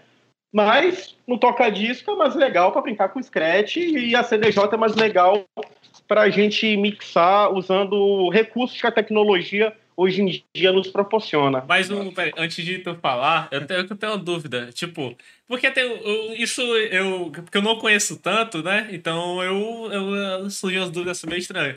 Mas teve por exemplo, no, isso eu vou buscar de uma coisa que é fictícia, mas, por exemplo, no, eu, no, tem um episódio do Todo Mundo Deu Chris que ele quer ser DJ. Ele, que ele viu lá e tal, ele quer ser DJ. Aí ele pega, compra dois toca-disco lá, né, e tal. E ele vai pegar um. um é, esqueci o nome até. É um. É do James Brown CD. O disco. Que é o, o disco, disco, tipo, é o é Payback, eu acho que é o nome, alguma coisa assim. É. Aí ele, tipo, é o disco que a mãe dele ama, e é o, mas é o único que ele tinha. Aí ele vai tocar lá e ele vai tentar fazer o scratch. Aí ele arranha o, o disco. E eu queria saber se alguma vez, sei lá, tu vai tentar fazer o scratch, vai tentar brincar ali com vinil e tal e tu acabou arranhando ele, acabou, tipo, não fazendo, tipo, ele deixou de, de funcionar e tal. Aconteceu alguma vez? É, assim, deixar de funcionar, o vídeo não deixa de funcionar. Mas o que acontece é, se o arranhão for, for uhum. profundo, a agulha pode pular naquele trecho, né? É, já aconteceu, sim, de eu acabar arranhando algum disco por acidente, mas isso depende de três coisas, né? Primeiro, do equipamento utilizado, porque tem braços de toca-disco e dependendo do peso pode estragar o vinil. Então, se estiver bem ajustado, não tem tanto esse perigo. Segundo, é a agulha utilizada. Tem algumas agulhas que, se for muito brusco e arranhar o vinil, ele vai arranhar o vinil valendo, que é o caso de algumas ortofon aí, que são top de linha, mas, cara, é, tu passa um ortofon assim no vinil, passa o vinil. Já tem outras agulhas que tem um tipo de, de diamante que tem outro corte, né? A ponta do diamante, que ameniza isso. É o caso da Shure M44. Então, a Shure, às vezes, pode até por acidente passar no vinil, mas dificilmente ele vai riscar ou, ou, ou estragar de maneira perceptível o LP, né? Agora, a, a, questão principal é o cara saber o que está fazendo, né? Porque se ele tiver a mão muito pesada e ele fazer um negócio assim, ele vai lascar o vinil, vai lascar o braço e a agulha. Mas agora o cara tendo a mão leve e treinado ali para o scratch e, e e sabendo pegar a, a cápsula da maneira certinha, não, não, não ferra o vinil, não. Só a longo prazo, né? Você pegar aquele disco e todo final de semana fazer scratch mesmo ponto, o suco vai afundando e, e, isso não se recupera. Mas o cara que usa a biblioteca dele ali para tocar e, e, e, disparar a música no, no, ponto do kick ali e tal, o cara sabendo usar com um toca-disco regulado, não, não vai danificar o vinil, o vinil, não, sabe? Não de maneira perceptível, né? Entendi. Falou, mas agora tirando dúvida para mim, é todo todo disco você pode fazer isso ou tem um disco específico que você é só para você riscar ele, só para você treinar o scratch? Qualquer vinil, qualquer vinil dá, dá para treinar o scratch. A, a, agora a questão é, é você selecionar os, o sample, né, o recorte bom ali do vinil, a, a parte bacana para você brincar com o scratch. Então às vezes dá pra brincar com o scratch com, com uma vocal, né, que, que a gente vai treinando o militar, o transformer, né? Quem é mestre nesse assunto aqui é o Marco, o Modus Rudes, que está nos ouvindo aqui. O cara que me ensinou alguns. Eu ainda sou leigo em Scratch, mas pretendo aprender a desenvolver. Mas tem vários tipos de corte que depende do movimento da mão que vai conduzir o vinil e o, o movimento do dedo que a gente vai cortando no crossfade. O crossfade é meio que muta o canal. Então é, então é meio que um movimento coordenado, né? Então, conforme a gente vai desenhando o movimento na mão, com aquele sample riscando, a gente vai desenhando o mute, né? Que vai mutando o canal com a mão no crossfader. Antigamente, em 80, não existia o crossfader no mixer. Era só o canal panorâmico A e B. Então, tinha dois modos da galera fazer o scratch. Pegar o seletor que era do canal entre line e fono, que era uma chave de ignição, aí o cara fazia o scratch cortando por ali, ou tinha um botão chamado mute, que é o botão, o botão de mutar o canal, e o cara ficava Caralho, ali apertando mute para ele fazer o corte da, da, da, do scratch, entendeu? Então, basicamente, coordenação motor e bastante treino. Então, aí, foi evoluindo, né, os equipamentos aí, mas antes a galera tinha que é, se virar, né? Tinha que se virar é, para fazer. E nem a gente fala que tinha que fazer as gambiarra. Eu vi até uma, uma reportagem do KLJ, se eu não me engano, que ele fala que quando ele começou a se interessar pro, por vinil e tal, por tocar e tal, ele disse que ele só tinha um equipamento que não era um equipamento tão bom, então ele tinha que treinar de uma forma que ele fosse com a mão leve para ele não quebrar o equipamento, porque se ele quebrasse o equipamento ele não teria dinheiro para comprar outro. E aí ele se tornou, ele diz até que ele se tornou cada vez melhor por causa disso, porque ele tinha essa tinha que tocar de, com certo cuidado, né? E aí... Não, e a mão leve que, que faz ter aquela agilidade, que faz o vinil não pular, né? o cara é muito bruto com a mão, o vinil vai pular. Então ele não vai conseguir acertar o ponto, ele não vai ter agilidade ali de acertar o pitch a tempo de entrar com a faixa no, no tempo certo da música. Então é isso, é agilidade, ouvido afiado e a mão leve, né? E o KLJ aprendeu a ter a mão levíssima da maneira mais difícil, com o Pad Garhard, que é um toca-disco aí residencial de 70, né? Que é uma marca holandesa, mas que a Gradiente representou aqui no Brasil. E era um toca-disco que o, o prato era movido a polia. Então, qualquer coisa, o prato ali parava de mexer. Não tinha toque, não tinha força para continuar a rotação enquanto a gente faz o fino do pitch bend, né? Que é de desacelerar ou acelerar.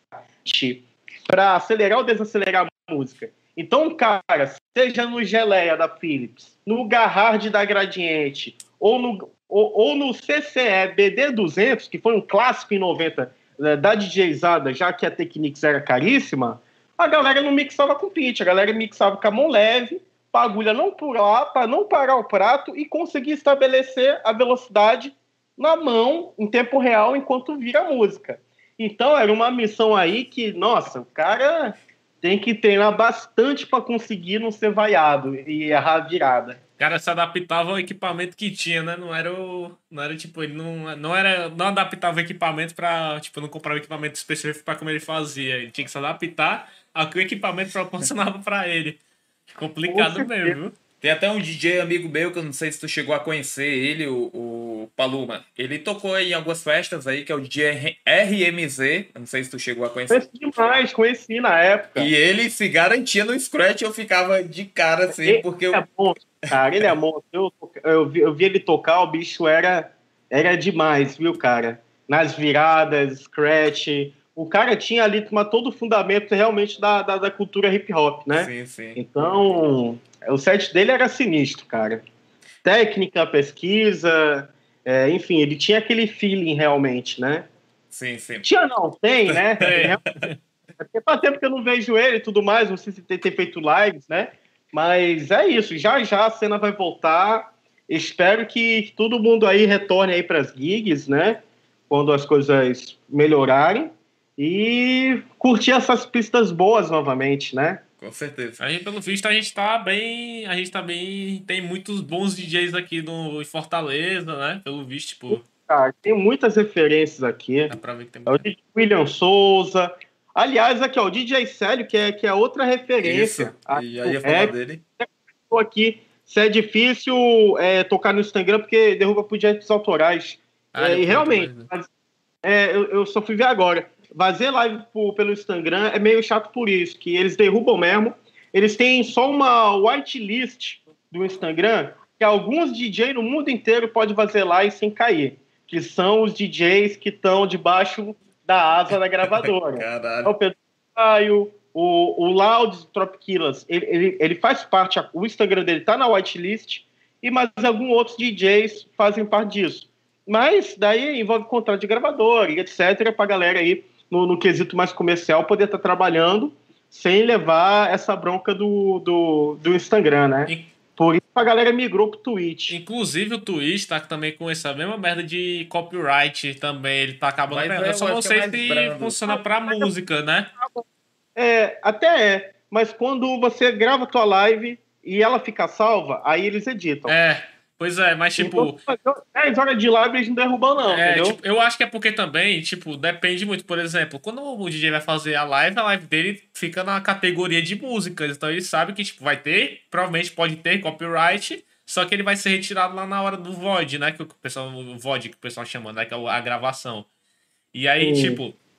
Mas, por exemplo, já vi várias lives do pessoal jogando e botava uma música, e aí a live simplesmente era derrubada tá ligado? Ah, mas é, é o algoritmo, não, não, chega nem a ser no, no quesito do. É, como posso dizer, de estar na categoria música, uhum. não, sabe? Você tentar diblar a, a plataforma e botar em outra categoria, culinária, sei lá, mas eles estão, o, o algoritmo vê cada live que está rodando e ele, o robô fica ali, o robôzinho, quando ele vê alguma coisa de música, é que nem o Shazam. É um, tecno, é um algoritmo muito doido. Tu bota o celular assim na festa e, e ele fala o nome da isso. música. Então o algoritmo faz isso, independente da entendi, live, entendeu? Entendi. Então é, é, inerente. Esse lance de, de direito autoral, a gente já falou. Como a gente. É uma, uma live que o Descoberta Musical é um programa de, que fala de é, música, né? Toda live a gente fala de direito autoral de música e não tem como fugir disso. E é, a gente. A gente tem até. Já teve até vontade, né, de colocar algumas músicas e tal é, na live, no começo da live, mas é sempre com esse receio de é, cair, né? De, cair antes de a gente iniciar as, a, a entrevista. É. Tipo, o YouTube só existe uma forma de você botar música. Por exemplo, se você, o seu canal for monetizado, você estiver fazendo live, você não pode monetizar a live. Mas, por exemplo, você recebe superchat normal, donate lá dentro da live, mas ela não é monetizada. Você não recebe dinheiro nenhum pela live, sabe? Então essa é a única forma é, de você botar qualquer música. Mas, tipo, não tem. É difícil. Tipo, tem ainda uma chance de derrubar uma música que, tipo, o diretor é muito pesado, sabe? Tipo, em cima dela. O pessoal não quer estar de forma nenhuma em nenhum vídeo. Aí acaba que pode cair. Mas, tipo, essa é a única forma. Que pelo menos eu vejo que o pessoal coloca. Falou, mas a gente tava falando aí muito de disco de vinil. E aí eu sei que tu é um cara que coleciona disco de vinil, também vende os discos também. É, eu, eu tenho assim, eu, eu já até conversei contigo uma vez, eu tenho uma vontade assim de entrar nesse meio, tá entendendo? De começar a comprar, mas eu, viciado em vinil. Mas eu tenho medo de ficar, de ficar viciado e ficar pobre, sabe? é, é, é, é isso um ponto ruim de colecionar disco. E, é e aí eu queria que tu falasse sobre, tipo, assim, eu tenho uma visão é, de que parece que agora a galera começou realmente a comprar, tipo assim, apareceu muita gente comprando disco de vinil, parece que virou um hobby, assim, é, para muita gente, assim. É, e, e aí, eu, eu queria, queria que tu, é, tu falou, é, na verdade tu falou no começo, né, que tu começou indo para as feiras de vinil e tal, então quer dizer que tu comprava vinil, já colecionava vinil antes de começar a ser DJ. Sim, colecionava desde final de 2012 que eu comecei a colecionar. E aí, conta pra gente aí como foi que foi. Tu... Não, vou começar a Antes de tu contar, eu não sei se eu te contei, é, se eu te contei naquela entrevista, mas eu já perdi, eu já tive duas é chances de ter muitos vinis e perdi as duas chances. A maior tristeza do, a... do vinil aí, ó. A história do.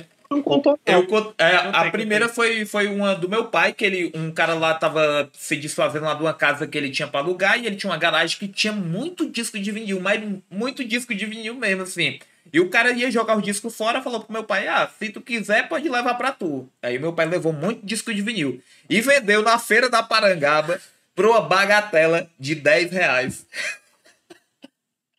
Ah, cara, era muito disco, era muito disco. Era tipo assim, uns 200, 300 discos de vinil, mano. Era muito disco, tá ligado? E o cara vendeu por 10 reais, meu irmão. Na época também das reais era tipo o quê? O 100 conto hoje, tá ligado? Assim, pode ser que nem tivesse muito disco lá é. que. Assim, mas sei lá, tivesse um disco lá que. que já o Tim Maia. tivesse disco do Tim Maia já era. Eu lembro coisa. que tinha discos do, do, do. Tinha muito disco é, brasileiro. Tinha, eu lembro que tinha alguns do. do é, Roberto Carlos, tinha alguns do Roberto Carlos, uns pequenininhos também. É, mas enfim, a, a, segunda vez foi uma vez que aqui mesmo na. na é, eu morava ali no Joaquim Távora, e no Joaquim Távora, próximo da. próximo ali da Maurício Nassau, tem um lixão, sabe? Onde o pessoal, tipo ferro velho e tal, o pessoal leva aqueles carrinhos e tal, leva lá pra, pra vender, né? Lixo. E descartaram lá, cara, muito disco de vinil, assim no chão, tá ligado? Deixaram lá, no, muito disco de vinil. E eu passei em frente e, tipo assim, eu podia Bata ter pegado, vergonha. podia ter pegado aquele, todos aqueles discos de vinil, ter botado no meu braço e ter ido embora com eles, tá entendendo? Mas não peguei os discos de vinil. E aí hoje tô aí, né? Na tristeza. Na tristeza, poderia, poderia ter começado aí minha coleção.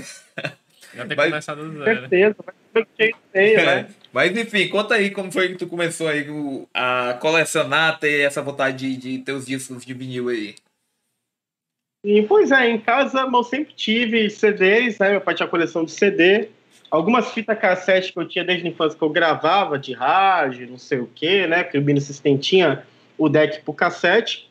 É, mas foi basicamente ali em torno de 2011 que, que eu comecei a aprofundar mais meu estudo de equipamento e tal. Comecei a frequentar fóruns, né?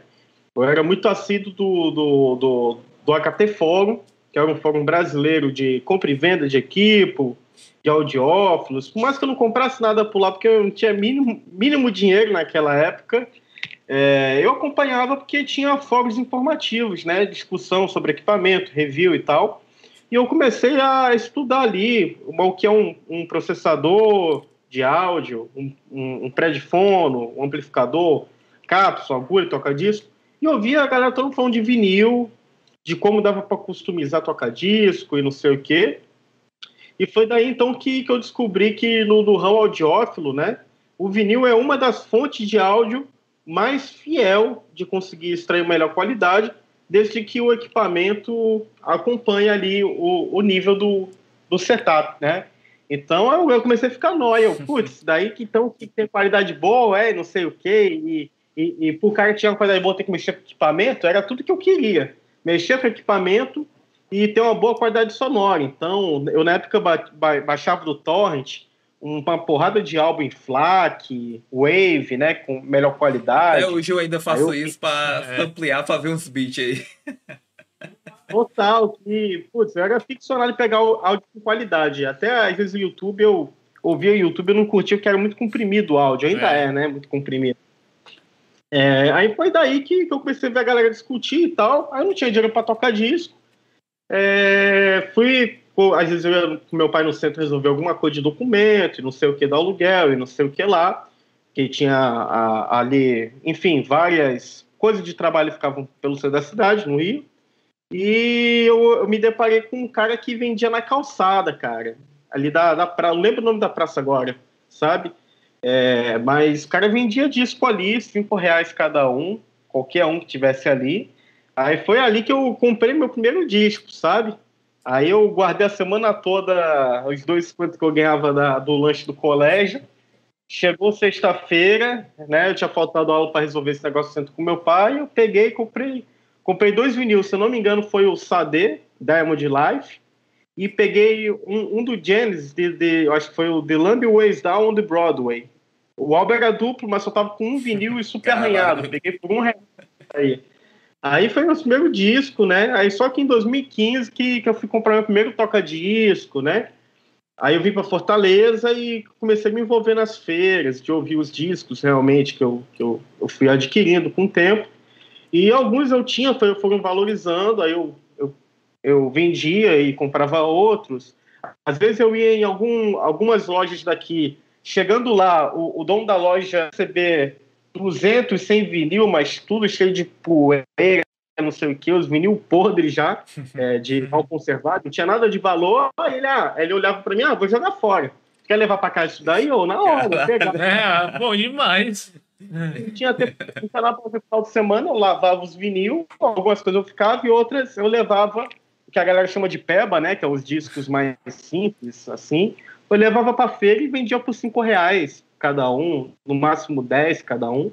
Aí comecei a acompanhar as feiras, os vendedores, DJs, é, e que eu fui começar realmente a comprar, vender e tomar outra proporção o meu lance do colecionismo, né?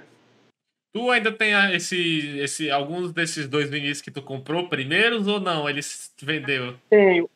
O, o, o, o, o da Sadel eu tenho ainda, e o do Genesis foi embora num lote que foi para pegar meu primeiro toca-disco. Como eu não tinha, né, toca-disco, uhum. eu selecionei alguns vinis e, e, mais uma impressora velha, umas coisas que eu tinha, e eu dei pro cara e o cara me deu o toca-disco, né? Aí esse Genesis foi nesse lote. Mas o da Sade ainda tem aqui o LP zerado. Cara, amo, amo saber, cara. Muito bom. Mas tu não fica apegado, não, aos discos? Tipo assim, tu compra um disco, tu não fica apegado àquele disco e cara, fica. Na verdade, bastante, sabe? Principalmente quando é um disco mais difícil de conseguir. Tem alguns que eu demorei oito, nove anos para conseguir. Caraca. Eu tô desde 2012 atrás e só esse ano eu consegui. Mas eh, eu, eu, eu, na pandemia, tive que aprender a desapegar, porque eu tinha acabado de com, completar a faculdade em 2019, né? Eu fiz eventos na Unifor, então ainda tinha algumas parcelas em, em aberto, alguns equipamentos para DJ que eu fiz upgrade, parcelei no cartão de crédito, aí bateu pandemia, eu tava devendo 7, 8 cartões, é, sem guia, o jeito foi eu, eu segurar o choro e pegar a qualidade de vender, e foi por isso que eu comecei a vender, Quando... para ter uma fonte de renda, né? Quando tu vai comprar vinis, né? Tu vai adquirir vinis, tu dá mais preferência aos nacionais ou tu. Não, eu compro, tipo, eu gosto de comprar, tipo, ah, bem dividido, internacional e, e nacional. É, é, majoritariamente, realmente, eu acho que a maior parte da minha coleção tem música brasileira. Porque tem muito som obscuro que não tem na internet, tal, de música brasileira, que só se acha em vinil. Mas quando eu saio para garimpar disco, né? Porque tem, tem duas formas de adquirir vinil. Garimpando, que é o cara é, ir para um lugar, um breu total, tudo bagunçado e não sei o quê, tipo ferro velho mesmo, e o cara é, segurar ali para não pegar uma maré na mão dele, ele achar as coisas, no final da tarde ele pagar um precinho bom, né? Garimpo mesmo. E tem a compra tradicional, né? Que é a galera que vai nas lojinhas, mais arrumadinha, loja de disco, tem ar-condicionado. O cara chega, recebe uma cerveja na entrada, o vinil já está lavado, ele só paga o valor de mercado, aí ele vai pagar o valor que o vinil vale, o valor final do mercado, e beleza, a maioria dos consumidores são assim, né? Paga o valor mais caro, mas ele não, ele não tem o trabalho de, enfim, quebrar cabeça em garimpo, né? É, já eu sou um cara que gosto mais de garimpo porque não gosto de pagar caro em disco. Então, para eu achar minhas coisas, nem que eu tenha que demorar 15 anos para achar aquele álbum, mas eu só vou pegar quando eu achar numa oportunidade financeira boa, sabe? Uhum. Então realmente rola muito disso, né? De, de focar no garimpo, ir atrás, e quando eu vou, vou com a cabeça vazia. Tem muito disco, mais de 3, 4 mil, que eu tô atrás, mas é, eu chego lá pensando em nenhum, e conforme eu vou passando a mão, aí eu, ah, caramba, é tal disco, esse eu não tenho, e eu, eu quero ter e tal, aí eu boto. Massa. Aí no final da tarde que eu vejo o valor de cada um, né, que o vendedor vai ver, aí eu vejo se tá valendo a pena ou não, né? Se o disco do mercado vale 40 e ele tá pedindo 40, eu não vou comprar. Agora, o disco vale 40, 50, tá vendendo por 5 real, 2 real, eu compro. né? Tem aquela loja, né, de vinil que fica até na galeria Pedro, Pedro Jorge, que ela fica mais ou menos assim, na galeria não, mas é bem numa parte, é bem tipo um corredor assim. Pela galeria, é uma loja de vinil que Acho tem lá, é, bem lá no centro. Não é? Que é, que é, que é dentro da, da, da, da galeria do rock, não? Isso, eu acho é, que é, mesmo, exatamente. É. é legal lá, mas é. No último tempo tá um pouco salgado, sabe? Uhum. Mas tem uma rua lá no centro que tem uma, que tem uma, um, uma loja dessa de vinil que é um senhor que fica sentado na. Ele fica sentado. e é tudo assim meio apertado, é. tá ligado? É, eu gosto de comprar lá. Lá é legal de limpar, tem, Pronto. passa o tempo ali. Mas tem que saber o que procurar também, né? Porque o cara chegar lá aqui no Pink Floyd, querendo transa do Caetano e não sei o que, é o disco mais manjado, aí o seu Augusto e outros vendedores vai botar valor de mercado. Ali tá todo mundo atrás daqueles, né? Agora, quando você tem uma pesquisa boa de música brasileira, por exemplo, e tu conhece um disco que ninguém conhece, então tu vai pegar ele e o vendedor vai te vender por um, dois real, cinco real, entende? Porque ele conhece aquilo, para ele não tem valor, então Aí o garimpo tá nisso, né? Que é saber pegar as paradas que, enquanto o pessoal despreza, você sabe do valor que aquilo tem. É, tem que ser esperto, né? Tem que ser, tem que ser mala. É famoso. porque se você for atrás do. Realmente for atrás do, do, do que, tipo assim, desses mais famosos, né? A galera tá todo mundo procurando. Então o cara também não vai ser louco de te.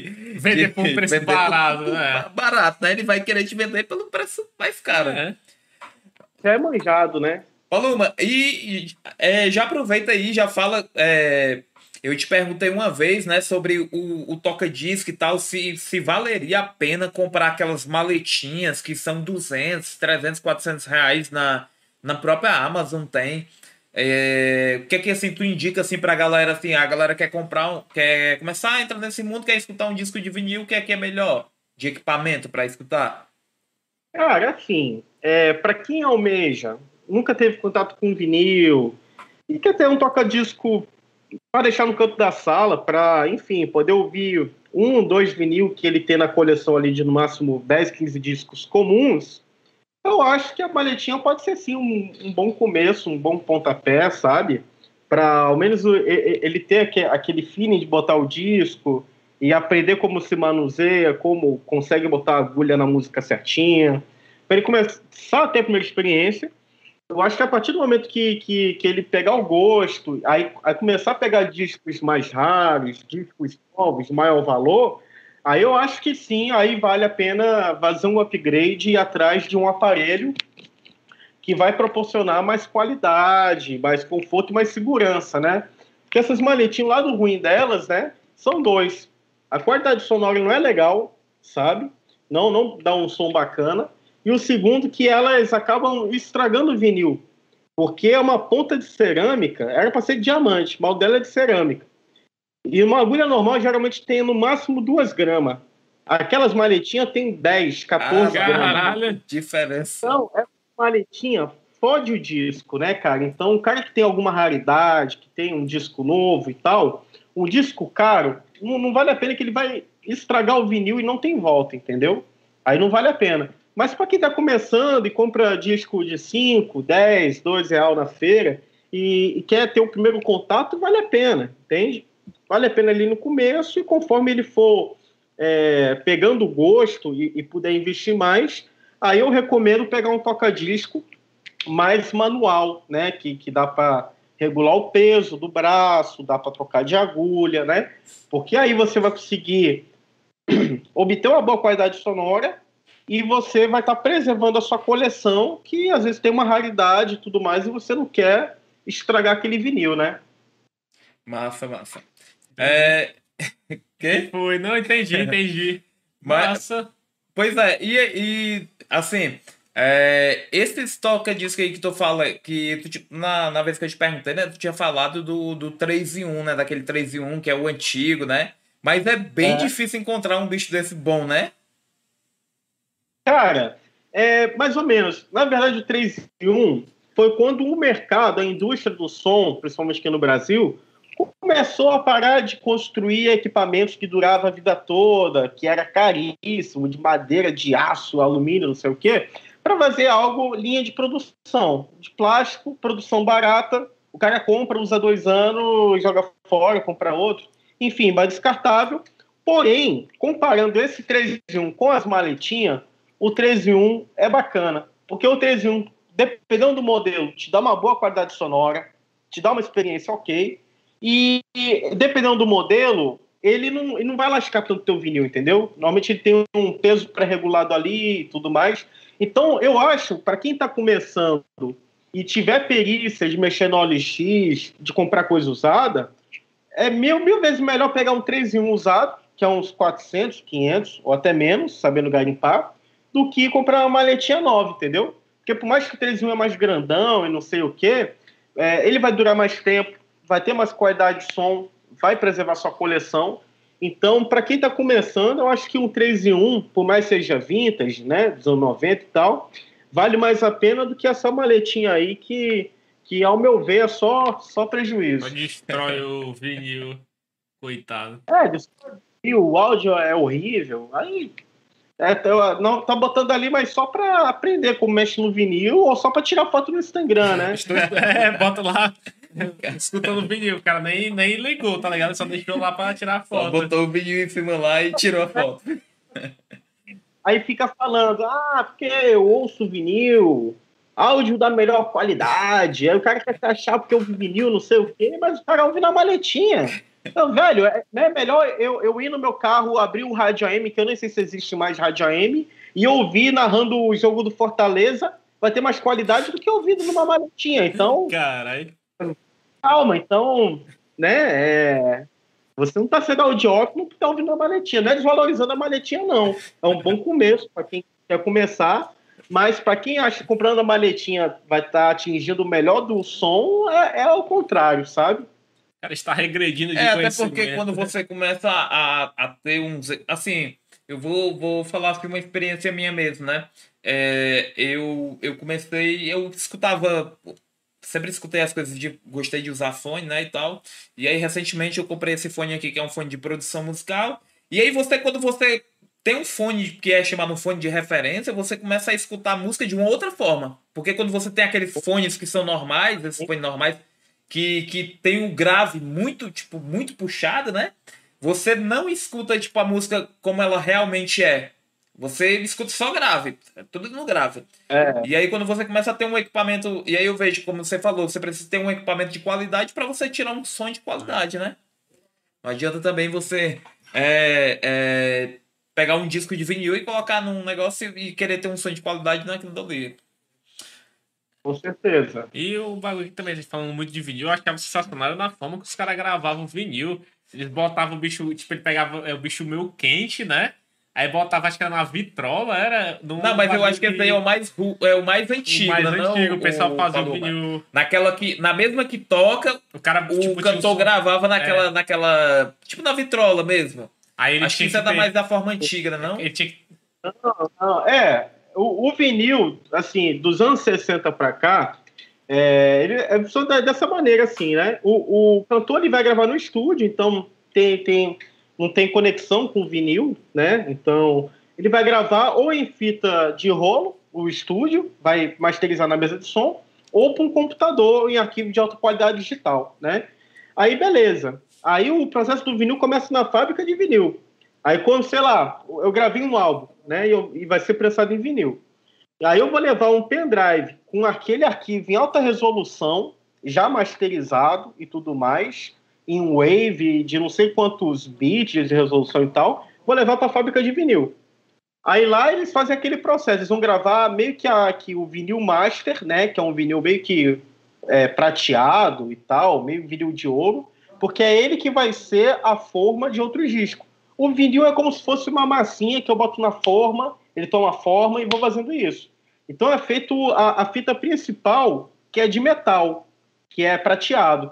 Aí eu não me lembro direito do processo, mas é uma não é um toca-disco, é uma máquina específica que vai gravando com a agulha o sinal que recebe da mesa de som, digital ou não. Ele vai gravar aquele disco de ferro e aquele disco de ferro fica na prensa e a cada disco daquele, sei lá, dá para prensar 500 ou 1000 vinil, né? É, antes dele perder a forma e se degradar. Então, 500 vinil vai ser prensado. Vai derretendo o plástico do vinil, derrete, aí com ele liso e quente, bota na forminha e ele vai ganhar aquele formato, corta a, a, a, o que sobra dos lados, né? Para deixar redondinho, bota na capa, tá feito. Aí vai fazendo isso, colando, colando, até a forma de, de ferro, que é a gravação original, perder, a- perder o, o suco que vai dar o formato para as cópias que vão ser vendidas nas lojas, né? Cara, E, e quantos discos de vinil o Paluma tem hoje? Cara, saiu muita coisa, mas também entra às vezes, né? Mas no momento, devo estar com uns 350. Caralho. eu acho. 380, 380. Mas já tive muito mais. Se eu, se eu não tivesse vendido nenhum vinil 10 anos pra cá, eu deveria ter quase 2 mil discos, sabe? É que eu vendo toda hora, vendo, vendo, vendo. Então, é, eu, eu nunca consigo passar de 500, sabe? Então, eu sempre fico nessa média, 400, 300, né? Que é pouca coisa. Tem gente aí que tem 20 mil discos em casa, 50 mil discos. Tu já tu, tu Aí- lembra, tipo, do, do teu disco, assim, que tu tem, que aí tu considera o mais valioso, assim. Tipo, primeiro eu vou perguntar mais valioso que tu acha questão de preço. E o que é. E além disso, o que é mais valioso pra ti? Que tu, tipo, tu olha pra ele e tu pensa, cara, esse aqui nunca vai sair daqui. Porque eu gosto muito dele. Cara, primeiro, o, o que eu acho que nunca vai ser da minha coleção, porque tem, tem um, um valor emocional, sentimental muito grande, é um clube da esquina que eu tenho. Eu tenho a primeira prensagem aí de 72. Caralho. zerado, novo, novo, com encate e tal. E essa prensagem tá rarinha, tá até valendo uma grana, sabe? Se fosse vender. Mas eu não tenho pretensão de venda, porque achar essa cópia do jeito que tá, eu ia ter que desembolsar uma grana e eu tenho um val... eu sou muito apegado a esse álbum, sabe? Desde criança que o meu pai me apresentou o CD e tal, então sou muito apegado a esse disco. E de valor mesmo, cara, nem sei, sabe? É, deve ser os brasões que eu tenho. A primeira prensagem argentina dessa banda aí. Galera Tem alguns, na verdade, que passam esse valor, uns dois mil pau aí cada disco. É, a King está valendo uns três pau, mas o meu tá meio detonado. Os brasões devem estar uns 1.800. Tem um compacto meu, vou até mostrar aqui, ó. Pera aí, só vou pegar ele ali. vou pegar ele que ele é legal de mostrar. Um Tranquilo, momento. relaxa, espera. Enquanto Paluma vai pegar o disco dele, é, só para avisar que todos os episódios do Descoberta Musical estão disponíveis no Deezer, no Spotify e no Google Podcast. Lembrando que você não precisa ter conta premium para acessar qualquer, é, qualquer podcast no Spotify e no Deezer. E também quando acabar aqui a live, né, no, aqui no YouTube, ele vai estar disponível lá no vai estar disponível lá no, no nosso canal um tempo depois, alguns minutos, tipo, acho que 10 minutos por aí. E aí você pode acompanhar se você quiser assistir, quiser olhar alguma parte que você tipo, achou interessante, enfim. Pronto, peguei três compactozinhos, que é o destino oh, menor, né? Tamo aí. Eu esse ano, cara. E é aquilo, é o rolê do garimpo, cara. São discos aí que, que o cara tem que garimpar para pegar no preço bom. É, o Espelho Mágico, Bola de Cristal, era uma dupla, na verdade, nos anos 90. Gravado foi em, foi em 80 esse vinil, 84. Para que é uma dupla de sertanejo, não sei se é de Goiás, não lembro direito, mas nesse vinil aqui eles fizeram um puta som de bug, meio disco e synth. Então se tornou uma raridade dos DJ por conta disso. Caralho. Peguei por 50 pau, a galera vende por 600. Caralho. Comprei por 5 reais, a galera vende por uns 400, Ricardo Bomba. E esse Luiz Amaro aqui, que é um samba groove matador. Peguei, se não me engano, acho que foi 150 reais, 140. A galera tá pedindo 2 mil na internet. Caralho, mano. Garimpo tá então, bom. O, o rolê dos garimpos é isso, é pegar essas raridades que eu gosto e sem pretensão. Eu saio para comprar e eu vejo isso aqui do meio dos outros vinil lá pergunto quanto é, se o valor estiver valendo a pena, eu levo, né? Então, é, eu acho que o, que o rolê do garimpo tá nisso aí. Esse daqui eu pretendo não vender, mas se precisar, vou estar tá vendendo aí lá no Paluma Goods, né? Muito massa. Eu acho que, tipo, colecionar, tipo, você eu percebo que, que colecionar realmente ele tem, tipo, ele estuda tudo que, tipo, sobre aquilo. Porque eu vejo, por exemplo, tu entende, pô, até quando, até quando o, bicho, o, o, bicho, o vídeo foi lançado, onde ele foi lançado, se ele é a primeira leva, se é a segunda. E, tipo, eu acho, eu acho isso massa. Tipo, bagulho colecionador. Só que, tipo, eu, eu acho que eu não conseguiria, porque o colecionador, eu vejo que ele, tipo, ele é muito. Tipo, como eu posso dizer? Ele é muito cuidadoso com isso, sabe? E eu aí sou muito desleixado com essas coisas. Então, acho que se eu tivesse daí, não ia ser pra mim, não. Eu, acho que uma hora ou outra ia acabar perdendo um o outro ia acabar acontecendo alguma coisa com ele, porque colecionando é pra mim. Agora ele aqui, acho que se ele tivesse, seria tipo xodó. Acho que seria. Tipo, ele cuidaria mais do, do vinil do que dele mesmo, tá ligado? Eu tô fazendo, tô fazendo uma. uma... Vou começar, então. tô fazendo uma pequena coleção, né? Tô começando de CD, o Paluma. Tô fazendo umas de CD. Legal. Eu também compro aqui vez ou outra, mas meu foco é mais vinil, mas tem alguns CDzinhos que eu vejo oportunidade boa e tá começando a ficar caro é, alguns, viu? E... Então acho que agora é um bom momento para comprar CD. E, e feito assim, né, que o pai trabalha, o nosso pai ele já trabalhou numa loja de CDs, né? É, então... tem, eu não sei se você chegou a conhecer, foi uma loja até bem conhecida aqui, aqui em Fortaleza que se chamava Desafinado, fica ali, ficava na Aldeota. Ah, pô, já fui lá, cara. Eu estava no Batista ali da Aldeota e já fui algumas Pronto. vezes a pé. Eu, é, ele tava rolando até um, o show do Pink Floyd at Pompey. Aí eu, eu quase perdendo a aula e trocando ideia. O nosso, o nosso pai, ele trabalhava lá de segurança. Ele é... E ele, tipo, e ele conheceu, tipo, o cara conheceu uma porrada de artista. era uma... Gente de, tipo, de todo tipo, Isso. sabe? De lá era uma de... loja, lá era uma loja de CD que, é, por, é, por sinal Deota, né? Era uma loja que ia muita gente, sei lá, vários artistas que vinham para Fortaleza fazer shows aqui em Fortaleza iam nessa loja ela acabava sendo um ponto de encontro tanto da galera que gostava de música, como da galera que trabalhava com música. É. E eu lembro. Né? Como? Show, de ingresso é, show. Era, era, bem, era bem é. conhecida. E, e eu lembro que quando eu era mais novo, isso na, nos anos 2000 e tal, é, meu pai me levava para lá, né, pra, porque ele, eu sempre gostei de música, então ele me levava para lá e eu ficava pegando os CDs, pegava os CDs e ficava escutando lá na. Passava, sei lá, a tarde inteira lá escutando CD lá na, na, na loja. E... e... aí meio que eu peguei gosto por isso, né? E, e, e, aí ele acabava ganhando também alguns CDs. Então ele tem alguns CDs aqui do. É, ah, que são um gravações, gravações do, é, de orquestra, sabe? É. É, Inclusive, até alguns até... Aquele do Kennedy que tu tem, foi, tu pegou de lá, não foi? Não? É, do Kennedy. Tem vários CDs, ele tem alguns aqui que, que eu já dei uma pesquisada na internet, como tu falou, tá sendo bem valorizado. Ele tem. Agora. Ele tem uns tipo de forró das antigas, de grupos que hoje em dia nem são mais juntos. Ele tem de tipo de bregas que ele gosta muito, que ele tipo aproveitava e comprava lá, sabe? Que ele já trabalhava lá, então ele aproveitava e comprava. Então, tipo, ele tem muito CD que tipo você vai ver é, é uns CDs que são bem antigos e que estão bem cuidados, sabe? E ele tem uma caixa, tipo, cheia com esses CDs que ele gosta. Só que tipo, não dá pra estar mais. Só que o CD é diferente do vinil, né? O CD, ele, se você armazenar ele de uma forma é, que não é muito apropriada, ele vai começar a mofar, é. vai começar a desgastar o, ali onde tem a gravação. Inclusive, o pai, ele tem, o pai, ele tem uma porrada de CD do Roberto Carlos, uns que você, tipo, que são bem antigos, que eu acho que se você fosse procurar isso, você nem acharia. Tipo, e acho que ele deve estar em perfeito estado.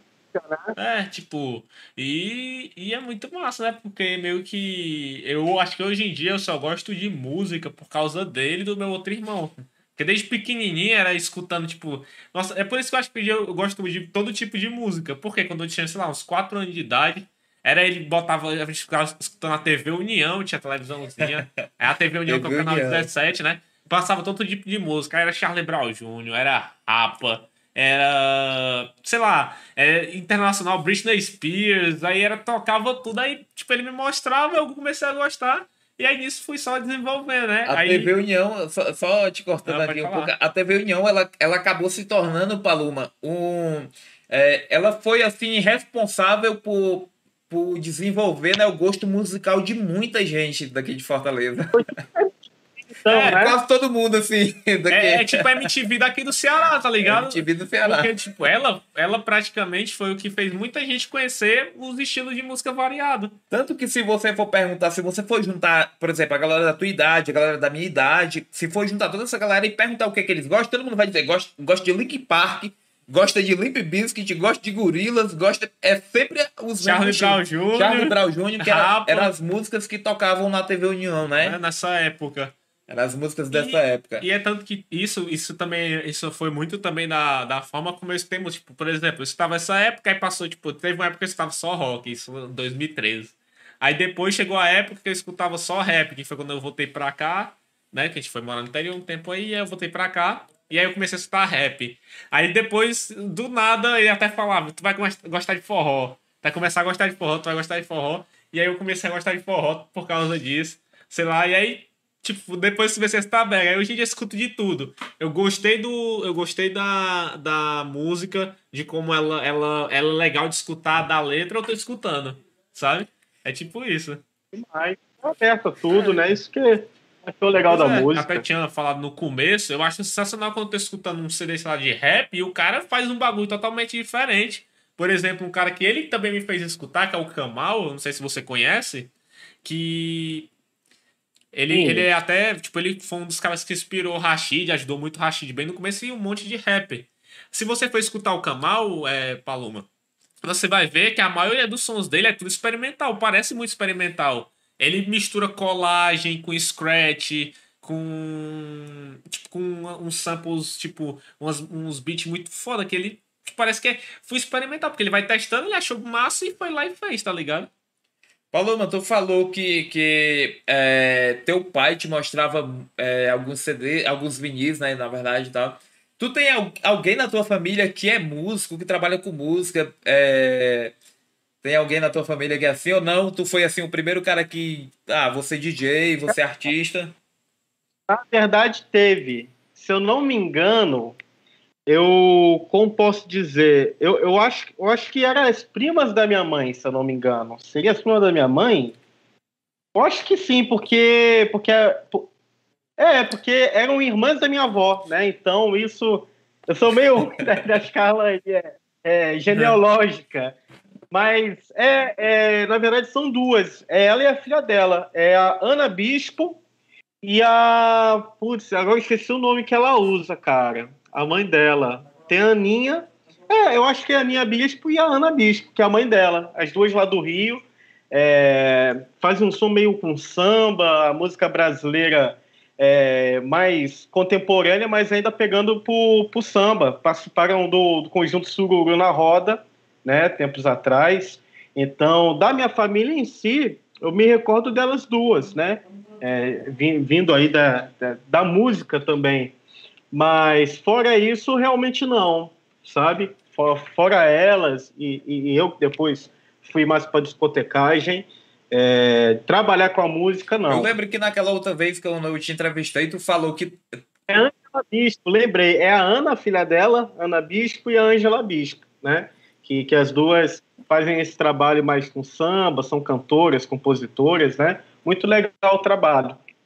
É, eu lembro que tu falou da outra vez, naquela entrevista, tu falou que teu pai é, tinha um CD do, sei lá, alguns, trocou uns discos, uns CDs do. do... É, ele fez umas burradas aí pra. o cara trocou a coleção completa de Pink Floyd em vinil por um CD da RPM. Caralho. Caralho. Tava toda a moda e desse CD, preciso desse CD. Aí não tinha dinheiro pra comprar o CD, eu nós, ó, tem esses meninos aqui do Pink Floyd. Bora! Cara, vamos. Hoje em dia, a coleção do Pink Floyd aí deve estar mais de dois mil reais. Se ele tivesse dado, hoje em dia, se ele tivesse dado um vinil pro cara, o cara dava 5, 10 CD desse da RPM pra ele. Putaria. Mas, mas o teu pai gosta muito de música assim como tu gosta? Ou ele, foi, ele é um cara assim que é fissurado em música? Ou não? Ele é, escuta casualmente? É, como... Gosta, gosta bastante de música, mas, mas não chega a ser assim tão fissurado e tal, né?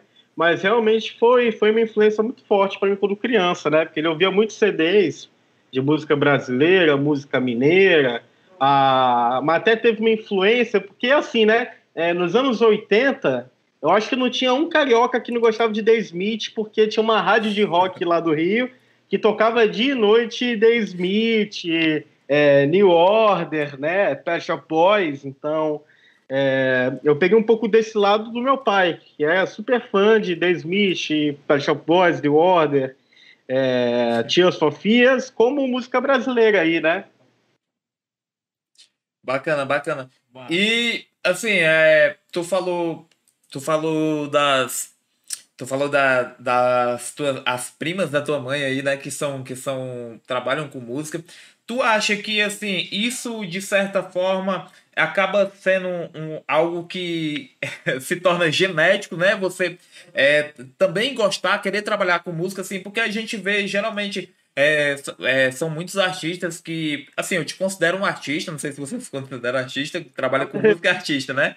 É, é, que as pessoas da família não trabalham com música e, é, e de repente surge na pessoa né, aquilo, mas é, tu vê que isso às vezes pode ser algo genético, que às vezes também uma pessoa na família poderia ter seguido esse caminho e ele não seguiu.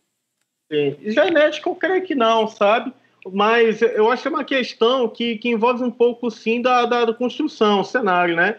É, o cara, a gente cresce numa casa que, que é, os pais ouvem muita música de muitos lugares e tudo mais, é, mas isso pode tornar propenso, né? A criança gostar de música e a tudo influência. mais. É, e, e conforme é, crescendo, é, realmente enveredar aí para uma área da música, né? Seja seja como cantor, compositor, DJ, pesquisador, né?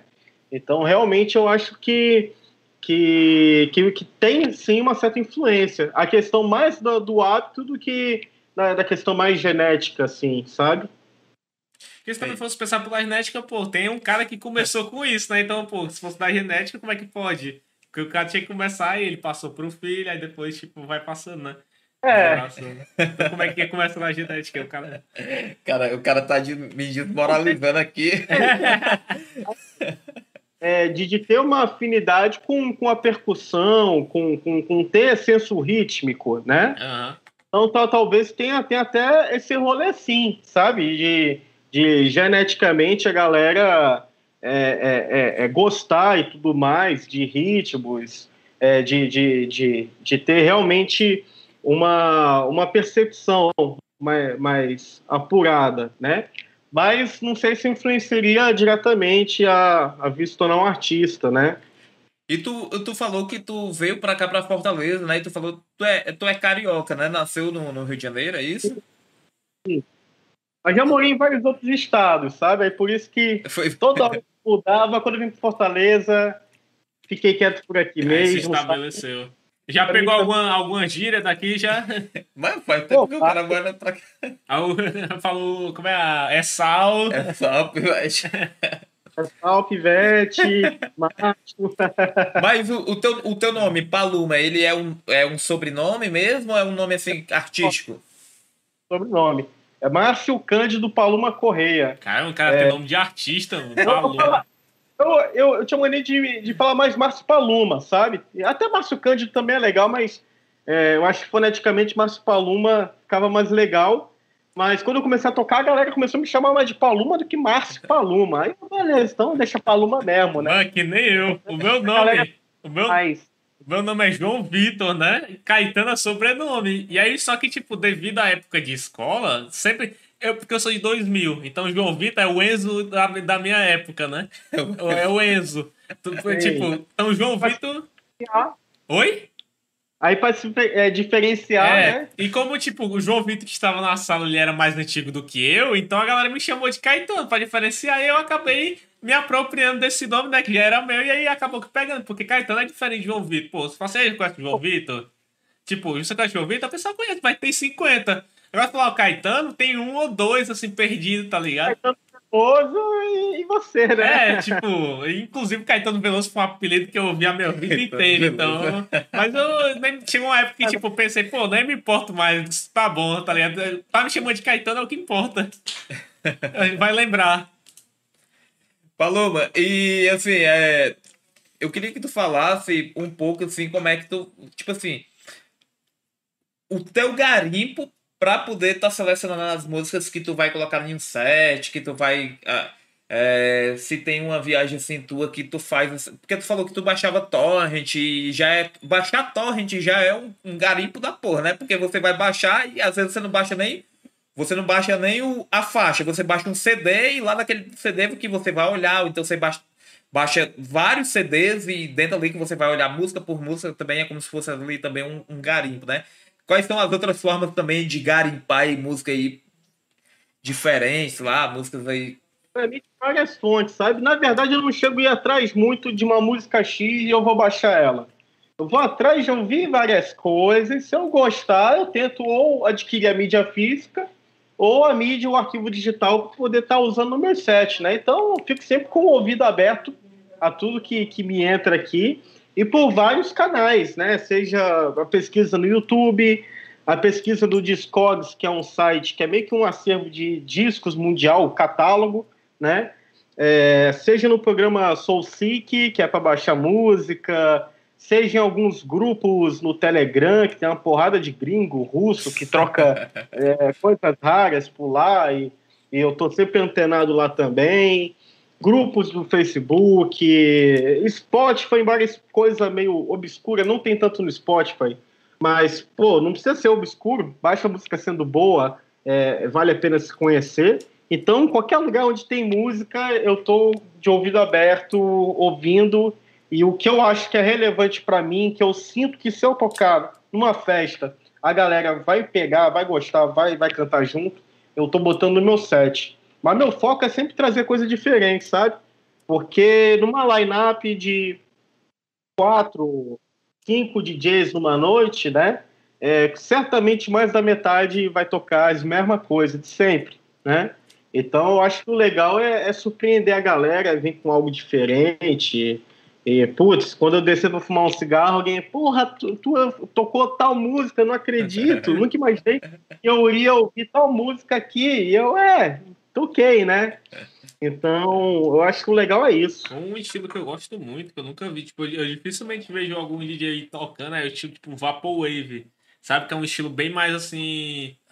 Festa no Etmon. É, tipo, tem, a, tem, até um jogo que eu adoro, por causa. Tipo, eu jogo ele, não é nem por causa do jogo. O jogo é legal, mas massa a música, que é o Hotline Miami. Que é essa música mesmo, estilo, é. tipo. Hum, como, é, como é que eu posso dizer? Que é um eletrônicozão, só que, tipo, é uns sons muito doidos. Tipo, é, é muito, muito foda. Mano. Mistura muito sintetizadores. Exato. Com... E, tipo, Tectroid, sente é, E quando eu escuto, mas, tipo, é, é, é, o tipo de estilo que eu acho que se eu escutar qualquer música, de, o cara pode, sei lá, o cara pode ter feito qualquer tipo de música, é sensacional. Porque, tipo, eu acho sensacional. E eu, eu vejo pouco, tipo, na verdade, eu nunca vi assim o DJ IC aqui tocando. Mas. É porque são. É bem, é bem assim, é um negócio muito de nicho, assim, é, né? bem às nichado. Vezes, às vezes não é nem um DJ que, que. Às vezes o cara quer tocar, mas às vezes na festa também que você tá, não, é uma festa né? que, que estima é, cara. Eu, eu fiz esse rolê com ninguém. Como é? eu, eu, eu fiz um rolê de, de Vaporwave e outras coisas, não deu ninguém, e eu voltei pra casa de carona com o dono da tipo. Ele morava perto de mim, não tinha dinheiro pro Caralho! Cara, eu acho, eu acho foda. Quer Vaporwave? É bom ouvir em é, casa. É, é, que nem, é que nem o, o próprio Lo-Fi. Se você for é. fazer uma festa de Lo-Fi, a galera vai tudo dormir. É. É tipo isso mesmo. Então... Ah, mas é, tem coisa tipo, eu amo jazz, mas eu não me vejo fazendo uma festa de jazz.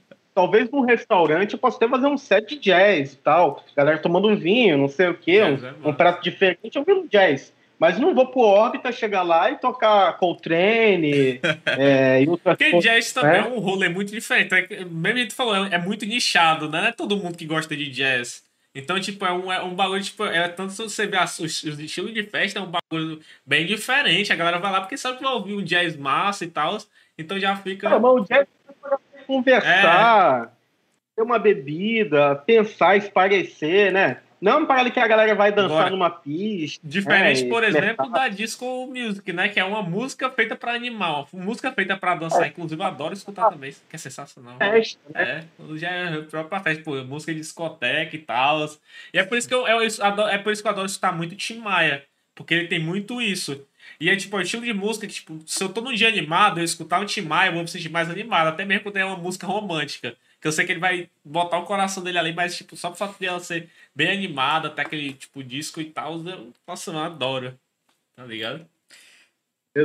Paloma, é, tem um, tem um, um evento que tem em São Paulo, eu acho que é em São Paulo, que não sei se já ouviu falar, que se chama Baile Charme.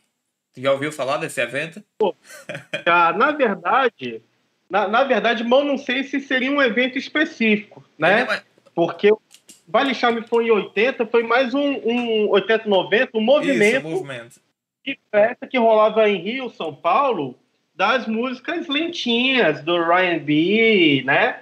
De, de um soul, é, do aspecto da black music, mas um negócio mais pra galera dançar lento, dançar coladinho e tudo mais, né? Então rolava muito esses bailes assim, com certeza. E, tocando aí. E tinha assim, a, a galera não só é, ia lá para dançar, mas também a galera se vestia, né? Tipo, tinha toda uma, uma estética de a galera ah, se vestir de uma forma para poder chegar no, no baile, tipo, os caras, as minas também chegar de uma forma totalmente diferente. Com certeza, com certeza. É, é, é, é foi uma identidade, né? Foi um movimento. Igual o movimento que teve do baile funk, como da disco, como o cenário underground aí da, da, dos clubbers, né? Tem um aspecto que vai além do, do som, vai de como as pessoas se relacionam, é, vai da estética ali visual, de como, como a galera é, se veste, de como o, o, o, clima é estruturado, né? Então, acho que legal é, é, é, dessas coisas que, que são ali da música, né? É, se torna assim uma cultura é que carrega elemento de música, visual, jeito de, de, se relacionar, se comunicar, né? Então gera até conceitos, é, é, como posso dizer, doutrinas e filosofias até morais, né? Sim, sim. É, e outra coisa, é, a gente estava comentando, a gente estava falando sobre o lo-fi, e aí veio na minha cabeça e foi passando e eu não, não falei. Mas eu não sei se a galera, isso é a título de curiosidade, só pra deixar aqui no podcast. A galera, não sei se a galera sabe, mas o lo-fi mesmo, quando ele começou ali, a galera começou a fazer, a galera pegava muita fita, aquelas fitas cassete de música mesmo, colocava num gravador, fazia aquela gravação bem caseira mesmo, gravando uma, uma por cima da outra. E também, e hoje em dia, a galera do lo-fi mais underground mesmo assim, o que é que eles fazem? Eles têm um gravador e eles gravam sons bem, tipo, caseirão mesmo assim, batem em algum canto, fazem essas coisas e vão fazendo essas misturas, né? A gente tem o lo-fi hoje, ele se tornou um estilo muito é, é, bem popular, mas é, tem muito, muito produtor que ainda faz ele é, ali dentro, só dentro do programa com samples baixados da internet. Mas o lo-fi, lo-fi real mesmo, né? É, ele vem com toda essa, essa essas músicas numa qualidade mais baixa, né? Numa qualidade mais inferior.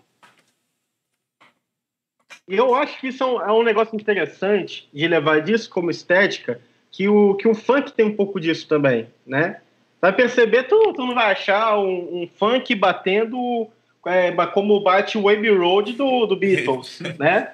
Então, é, é, tem muito desse rolê, cara, de, é, da, de construção de estética. Claro que inicialmente, né, pelo menos falando do funk, funk carioca e tudo mais, rolava isso por falta de recurso, isso. né?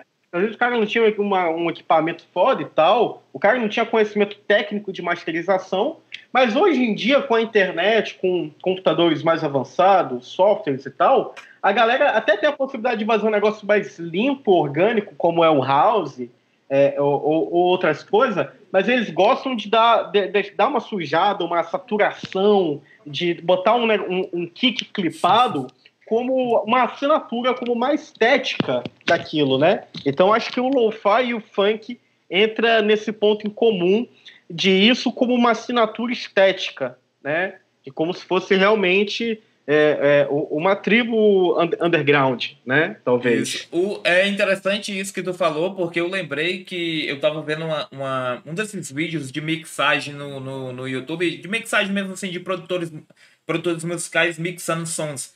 E eu vi um de um, de um produtor aí do, do Wesley Safadão, que eles fizeram uma gravação de um promocional do Wesley Safadão em um sítio, porque o cara queria pegar todo o som do ambiente. Tá entendendo? Os passarinhos cantando, o vento. Então o cara queria pegar isso e deixar a música com mais cara ainda de que ela estava sendo tocada é, num lugar aberto.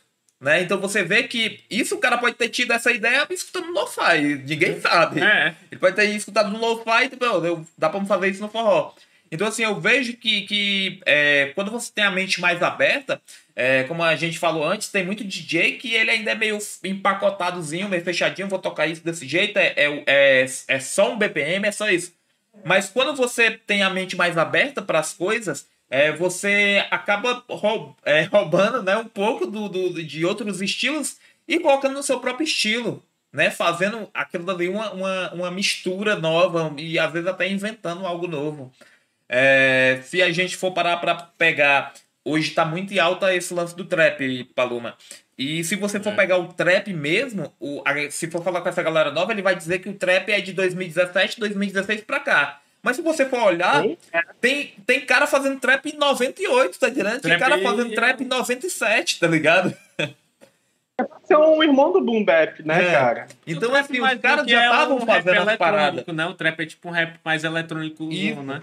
Mas só que assim, é, é, é, são, é, são estilos que eles vão se misturando hoje. O trap que a gente escuta hoje, né? Da, da, o trap mais eletrônico, claro que ele já é uma mistura de vários outros estilos até chegar nesse estilo. Uma mistura do, do eletrônico em si é, com, com trap, com rap, e os caras hoje fazem aquele.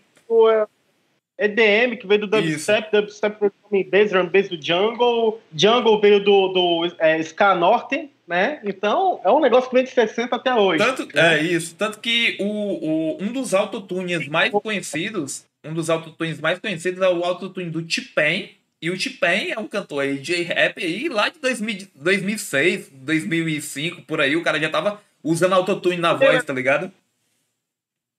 E aí, falando sobre isso. Como? Eu acho que teve um documentário na Netflix dele mesmo falando sobre isso, como construção da música pop. Ele, pô, a galera acha que eu só sabia cantar com autotune e ficaram chocados quando eu cantei sem autotune, né? Tem até uma música do. Tanto que. Do... Como é nome daquele. É um... Até que ele tem uma voz meio fininha, como é o nome dele, até que a música dela Lollipop, que ele usa um autotunezão também bem pesado. Lil Wayne, Lil Wayne né? Lil Wayne, exatamente. Tipo, uma música, acho que essa música é de 2000, que é 2006, né? 2006, é, tanto que o, 2007, o, o próprio, o, o próprio é, aquele é, Daft Punk, eles Daft já, Punk, já é. modulava voz já antigamente. E- Tanto que tem um é, equipamento da Roland, se eu não me engano, que foi lançado na década de 80, que é pra modular a voz. que mexe com a voz. Então os caras. Muita gente acha que isso é novo, é de agora, tá ligado? Mas não, os caras já estavam fazendo Pô. nas antigas, pô. cara. Pra tu se ligar, tem música eletrônica que veio de 1950, 1960. Ontem mesmo eu tava ouvindo um, um disco de, de samba, eu vou lembrar o nome agora, deixa eu só abrir aqui a guia do navegador rapidinho. Que os caras misturaram samba com música eletrônica, Ah. que é o José Roberto Petrame e Alex Malheiro. Curtiço no Estéreo, é, é- é o nome do álbum. Samba acima do normal. Os caras misturaram samba com synth, com Moog e, e- e com música eletrônica. Então, aqui no Brasil, isso em que? 69, 68, 72? Então, para ver que é o que o Frank Zappa diz, né? A mente funciona igual um guarda-chuva, só funciona se aberta. né? Então, tem que abrir para a gente poder é, é, ser vanguarda, né? A vanguarda é isso, é estar um passo à frente do que a geração atual está. Com A certeza. gente tava até falando em- nos outros podcasts, a gente conversou. Porque, tipo, o, muitos estados aqui, é, tipo, a gente, por exemplo, o nosso. O que a gente criou aqui, de certa forma, aqui no Ceará e tal, foi o forró, né? O forró foi um, é, um, é um estilo que é nosso. E aí, por exemplo, o, a Pablo Vittar, ela canta é, axé com. É uma mistura, né? É uma canta mistura. axé, canta. E a, Drum and bass último aí para ver, negócio forró com drum and bass. Pois é, e a gente tava falando, pô, imagina misturar, sei lá, um rap com forró, um funk com forró, tá ligado? Porque, tipo, eu ia, tipo, misturava isso porque, tipo, é um bagulho que é nosso e que seria diferente. Pô, os caras misturam, acho que é com funk, acho que é com, com, com qualquer tipo de música, tá ligado? Pô, até trap funk, e o pessoal vai misturando, tipo, por que, que não poderia ter um forró trap ou um forró rap, tá ligado? Eu fazia bastante. Eu, eu já to... Na época que eu tocava bass, essas coisas, esses edits, eu tocava muita coisa, cara, assim, misturado, sabe? Teve até uma brincadeira aí que eu acho que virou até hit no momento, que foi do. mais moderno, claro, do Safadão, é, eu acho que é Veja Só no Que Deu, uma versão do.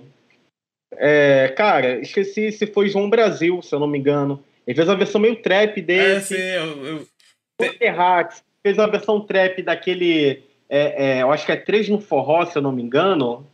Esqueci o nome, mas é lá de 70. O for- forró mais ali do começo. Não do começo, né? Veio bem antes, mas misturando com trap e tudo mais, e a galera dançando nas festas. Pois é, e, tipo, seria muito bagulho sensacional, tá ligado? Imagina aí o. Tinha aquela música de eletrônico que os caras ampliaram que o cara falava assim, é o famoso 16 toneladas, uma coisa Ah. assim, que ele falava que é o. É o Vilela, é. Uhum. Aí é, É. era um sample do Oriol Vilela, 16 toneladas. Que é uma, E a galera- uma música É, que bota a galera lá em cima. É do Alok, né? Isso aí. É o Alok que toca essa Não música. sei, não sei quem, quem é que fez essa música. O, teve o, alguns. foi o, foi teve- o, eu acho que o Brasil a turma da Loki, mas teve, teve DJs de outras escolas também que fizeram, sabe? Uhum. Na época que bombou o remix aí, te- teve, teve alguns, mas de cada produtor diferente. Quem gosta, né? quem gosta bastante também de. Quem gosta também de misturar bastante estilos musicais e fazer umas paradas muito loucas, é os caras do Tropiquilos, né? Pô, demais, cara. E é legal que é um encontro geracional, né? O Laudes é um garoto mais novo, um Isso. pouco mais que a gente, talvez. É, mas ele fica mais na praça ali da, da, da produção musical, né? O rolê dele é mais produzir. Enquanto, enquanto o Zegon é um DJ, porra, de três gerações, cara. Tava fazendo história desde 90, acompanhando Seju Rapa, Plant Ramp, parceria aí com. Ele, ele participou do NASA, se eu não me engano, né? É, e de outros grandes conjuntos, outros grandes trabalhos, e o cara tem um conhecimento musical fodido no rap, na música brasileira, e, e vai, e é um baita DJ. Então, um DJ fodaço, co, co, como o Zegon, que deve estar com 50 anos agora, uh, ou 49 por aí, se encontrando com o Laudes, que tem aí seus 28, 27, que era um garoto mais da produção, skatista e tal, gerou um bagulho foda. Meio que deram a- a- o compasso pro trap aqui no Brasil e misturando samples da música brasileira, como foi do caso da Cláudia, de, é, deixa eu dizer, né, com, com outras coisas, né? Então foi uma, foi um, uma parceria bem proveitosa da Tropiquilas, né? Sim, sim. É, os caras são, são muito foda, assim, é, não tem nem o que dizer, né? É uma dupla muito foda. É, é, também eu acho que, que é, teve um DJ que ele foi importante para trazer. Eu acho que talvez foi o DJ mais importante para fazer o trap funk. E ele nem é brasileiro, que foi o Diplo. Eu não sei se tu conhece, deve conhece pra caralho, né? Diplo. O Diplo fez uma parceria num, num estúdio da Red Bull em 2015 com o MC Bin Laden. E eles fizeram uma música de trap funk que estourou no mundo inteiro. O Faraó saiu da tumba. O né? Faraó saiu da tumba. Ah, conhecida pra Que é um trap muito louco, produzido aí pelo Diplo e com outros caras também. Ah, é. Eu acho que começou com, com esse trap funk do MC Bin Laden, foi o Drop Killers, Drop Killers, que começou em 2012, que foi um projeto que depois virou o D-Caps. Se liga no D-Caps, né? Sim. Então, antes, eles tinham um conjunto chamado Drop Killers, e eles estouraram na época o trap funk, foi com esse remix aí. Mas depois o tipo também pegou e fez foi. alguma coisa. Mas o, Mas o, o... pô, tem história desde 2004, que ele pegava do rolê do Rodrigo Gomes, produtor da Pablo, isso. e tinha outro rolê com o Brasil, né? É, foi, é, realmente é isso aí, é. é foi esses caras mesmo. É, mas o Diplo tem uma, uma, uma história também, né, com o funk, ele sempre foi um cara que pegou coisas do funk, sei lá, o cara da gringa que vem pegando o funk aqui daqui do Brasil e levando para fora. É, isso, isso é um bagulho muito louco. E tu tava falando dos, do, dos caras que fizeram aí o forró em, em trap. Teve uma época que eu acho que foi ali mais ou menos em 2015, 2016, que a galera mix, remix, fazia muito remix de música em trap. Naquele trap mais eletrônicozão mesmo é. assim. Tanto que estourou MC Brinquedo em trap, é, sei lá, é, aquele baile de favela também, trap, os caras fazendo. Sai a versão trap e era tudo a galera do SoundCloud, né? É, toda essa galera que tava fazendo essas paradas.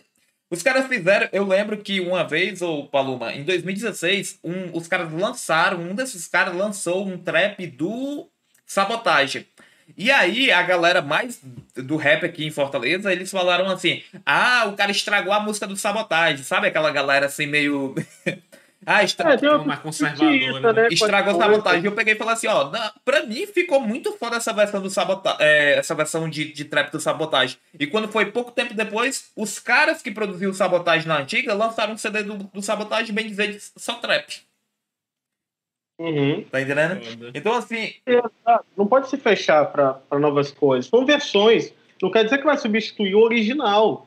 Mas tá ali pra, pra pista, pra, pra nova geração botar e tocar e dançar, né? Isso. Tanto que, que você vê que o Sabotagem ele é um, um, artista tão foda que o cara cantava no rap, ele cantava nem trap naquela época, mas os caras fizeram base de beats de trap e o cara, a voz encaixou perfeito, como se ele cara tivesse temporal. gravado em cima daquele beat ali, tá ligado? Cara, temporal. Eles também utilizaram muito o fato, tipo, de, de voz dele, né, e tal, pra regravar, tipo, botar fazer umas novas músicas. Tanto que, pô, depois de Boto, o cara lançou um monte de música que você pensava Legal. como é que ia acontecer, tá ligado? E a gente tava falando do, do, do autotune também, é, e eu não sei se tu acompanha esse, essa galera do, do rap, mas também nessa época, 2006, 2005, os caras lá de Brasília, sabe, é, pacificadores, tribo da periferia, os caras já estavam usando autotune na voz. Sim. Então, assim, é, não é de agora, né? O pessoal acha que às vezes esse negócio é. de, do autotune ou da fórmula da música pop, às vezes ser mais chiclete e tal, não, daí vem desde 80, né?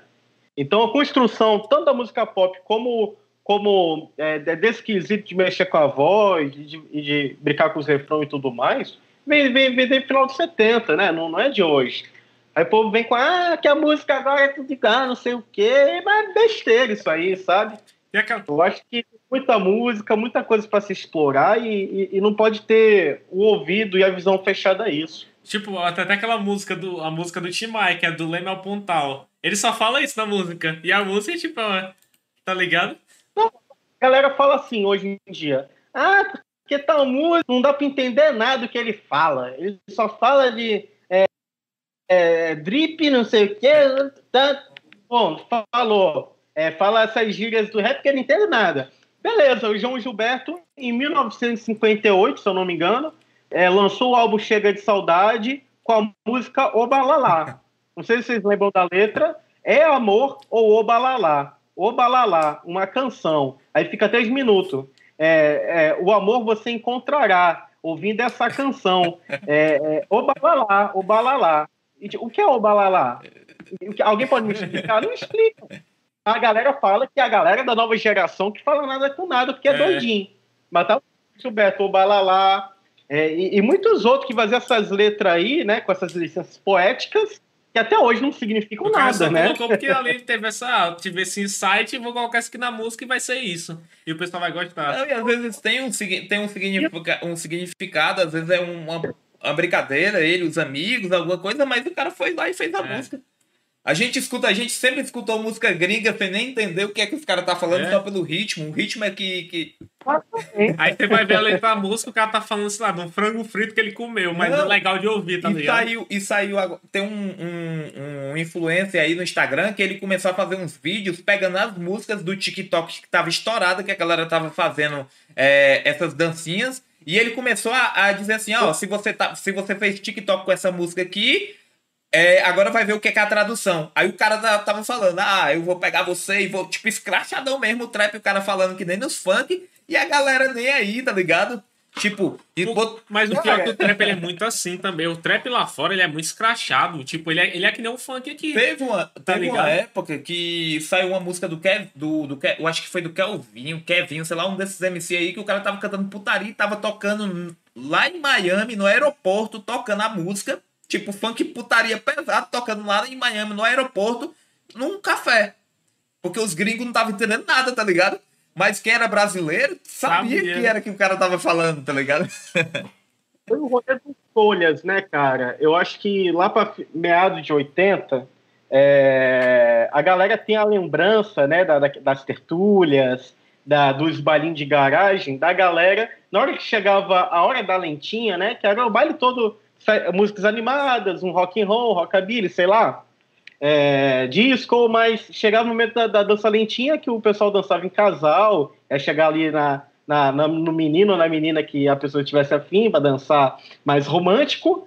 E a galera, e um, um dos hinos nessa época foi My Mistake do Folhas. E a galera achava a música mais linda, romântica do mundo. Ninguém falava inglês. Hoje em dia tu joga a tradução da letra, a letra falando que o cara se arrepende de ter assassinado a esposa. Caramba. Eu um réu confesso do assassinato da esposa e a galera na época era a música mais romântica e bela que tinha para se dançar em casal. É que nem tipo o pessoal escutava, tipo, por exemplo, a uma música também que demorou muito o pessoal meio que perceber a letra, mas foi, por exemplo, Queen, a Bohemian Rhapsody cara fala, mamãe, eu matei um homem, tá ligado? e tipo, eu estou muito triste, eu não sei o que fazer. E o pessoal fala, nossa, essa música é muito linda. Ai, não sei o que, é apaixonante. E o cara falando que tinha matado alguém e não sabe o que fazer, contando pra mãe dele, tá ligado? E tal. E você fica, tipo, é, depois que você vê a letra, Tipo, algumas músicas perdem sentido, mas, por exemplo, agora que a gente é acostumado com funk, a gente vê a letra, por exemplo, de uma música gringa, do trap gringo, e não acha tão estranho. Tá ligado? Porque aqui também a gente faz a mesma coisa. Só que, por exemplo, o pessoal fica puto quando, por exemplo, é um cara que ele é muito polêmico, que é o Rafa Moreira.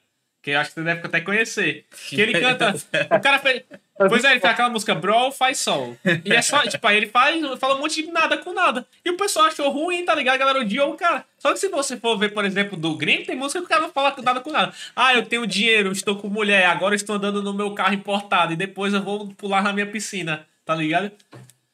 E, e, a galera fala tanto que o funk carioca começou com essa degeneração e não sei o que, os moralistas, mas quem começou isso daí foi o Tio Live Crew, nos Estados Unidos, em 87, 89.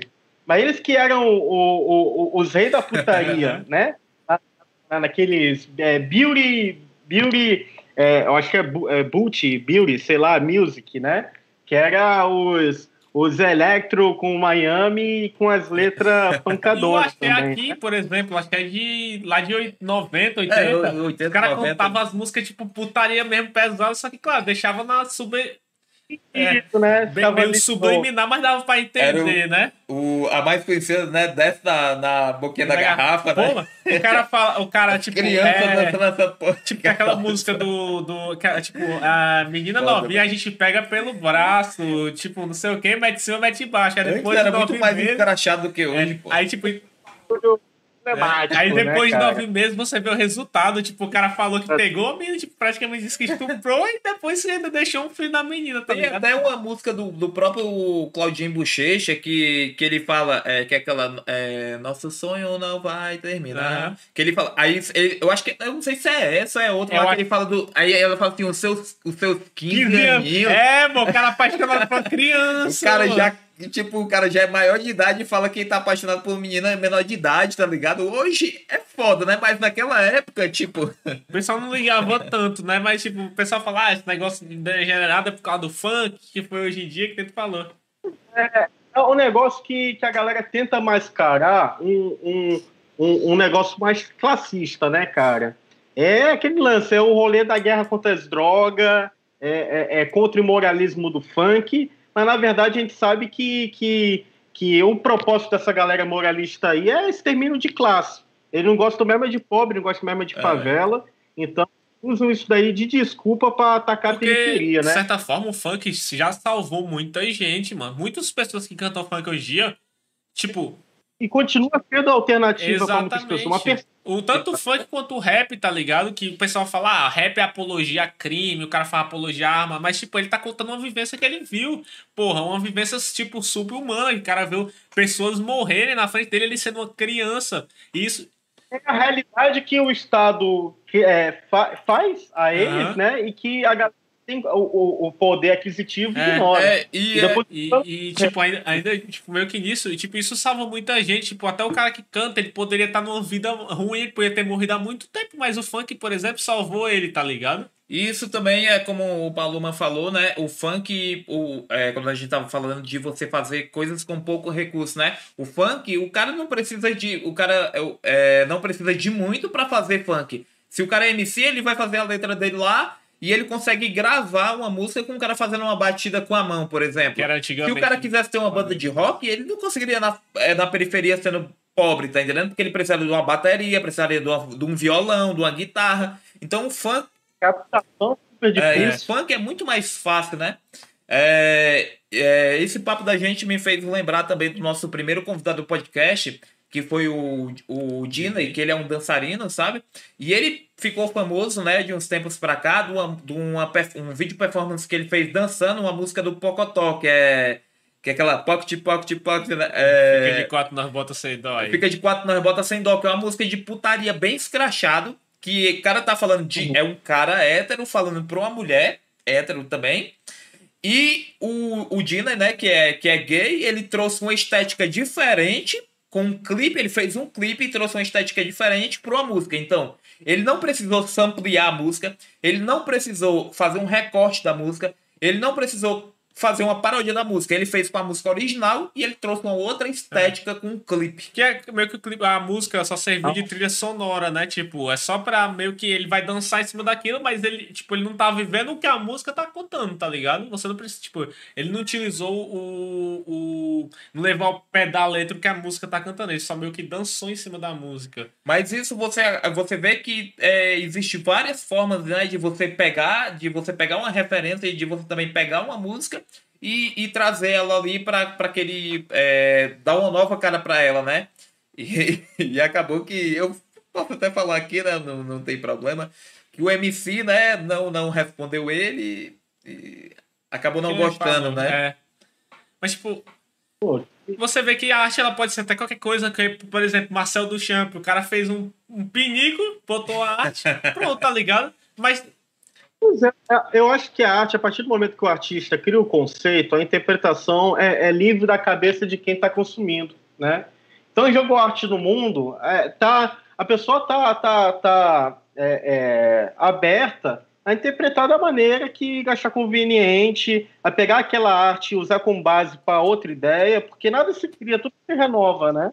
Então, é, rola com certeza essa, essa reciclagem, né? Sim, sim. Paloma, a gente já tá conversando aqui há bastante tempo. Até. Já foi 2 horas e 25, mais Já ou menos.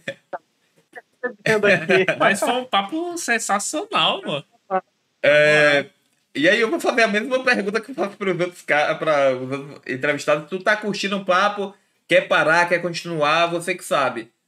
Pô, curtindo demais, cara. Por mim aqui, essa não, tá, tá, tá show de bola, vários temas, a gente É. entra em um, volta. Porque é meio que. eu acho- É isso. É, porque meio que é isso o podcast, né? Por exemplo, é diferente da entrevista, porque a entrevista tem umas perguntas feitas ali e vai falar pro cara, mas, por exemplo, aqui. Só um minutinho só pra Não, encher a garrafinha d'água rápido. Pode ir, pode ir. De boa. Posso dar esse break Pode agora? sim, pode um sim. segundinho? Pode ir lá. Vai lá. Volta. 30 segundinhos, Coisa É. rápida. Tamo de volta aí. É, Paloma, a gente tava falando do, do. A gente deu uma passada assim pela, pelas casas de show, assim, né? Falando das casas de show de Fortaleza. É, e aqui em Fortaleza eu vejo que tem várias é, casas de shows, assim. Assim, não, nem casas de shows, né? Vários lugares que trazem DJs, né? É, e assim, a tua visão, a tua visão como DJ, é, essas, essas casas, é, por exemplo, a gente consegue é, dizer assim, ah, hoje eu vou para um, quero escutar um jazz, por exemplo. Então vai ter uma casa que ela é mais desse, desse estilo, ou um restaurante que é mais desse estilo e que tem música. Eu quero escutar um, um trap, então eu vou ne- nesse, nessas casas ou, ou não, é o DJ, ele vai lá naquela casa e ele toca o que ele achar melhor sem ser muito é, de gênero. Eu, acho que tem, tem, tem, tem duas respostas para essa pergunta, sabe? Acho que realmente ca- cada casa ou festa, né, é, tem sim a sua identidade. Então, às vezes, quando a galera vai para o clandestino, o pessoal espera duas coisas: ou, ou é uma sexta-feira que ia rolar rap, ou era um sábado que ia rolar indie rock, né? Quando o pessoal vai pro órbita, o pessoal tem aquela expectativa: ah, domingo é dia de rock, Sábado, às vezes, tem festa ou de funk ou pop, e sexta-feira geralmente é rock. E assim alguns outros barzinhos, que é música brasileira e tal. Então, claro que sempre, sempre há aquela expectativa durante a identidade que, que aquela casa mantém, mas o DJ em si, geralmente, também tem, tem meio que uma liberdade também de, de trabalhar ali, é, de quebrar ali também, uma, fazer uma ruptura e mostrar outra coisa, né? Mas aí também vai depender, às vezes, do bom senso do DJ e tudo mais, né? De conseguir ser criativo, mas também talvez não indo contra a proposta. Se, se vai ter uma festa de funk, às vezes não é muito condizente o cara chegar lá e tocar rock, né? A noite toda vai levar uma bronca do contratante. Vai Vai pra dispersar. ser criativo e tocar uma versão de rock com funk, entendeu? Aí vai da, da criatividade dele conseguir fazer esse lá, né? mas mantendo a proposta principal da noite, né?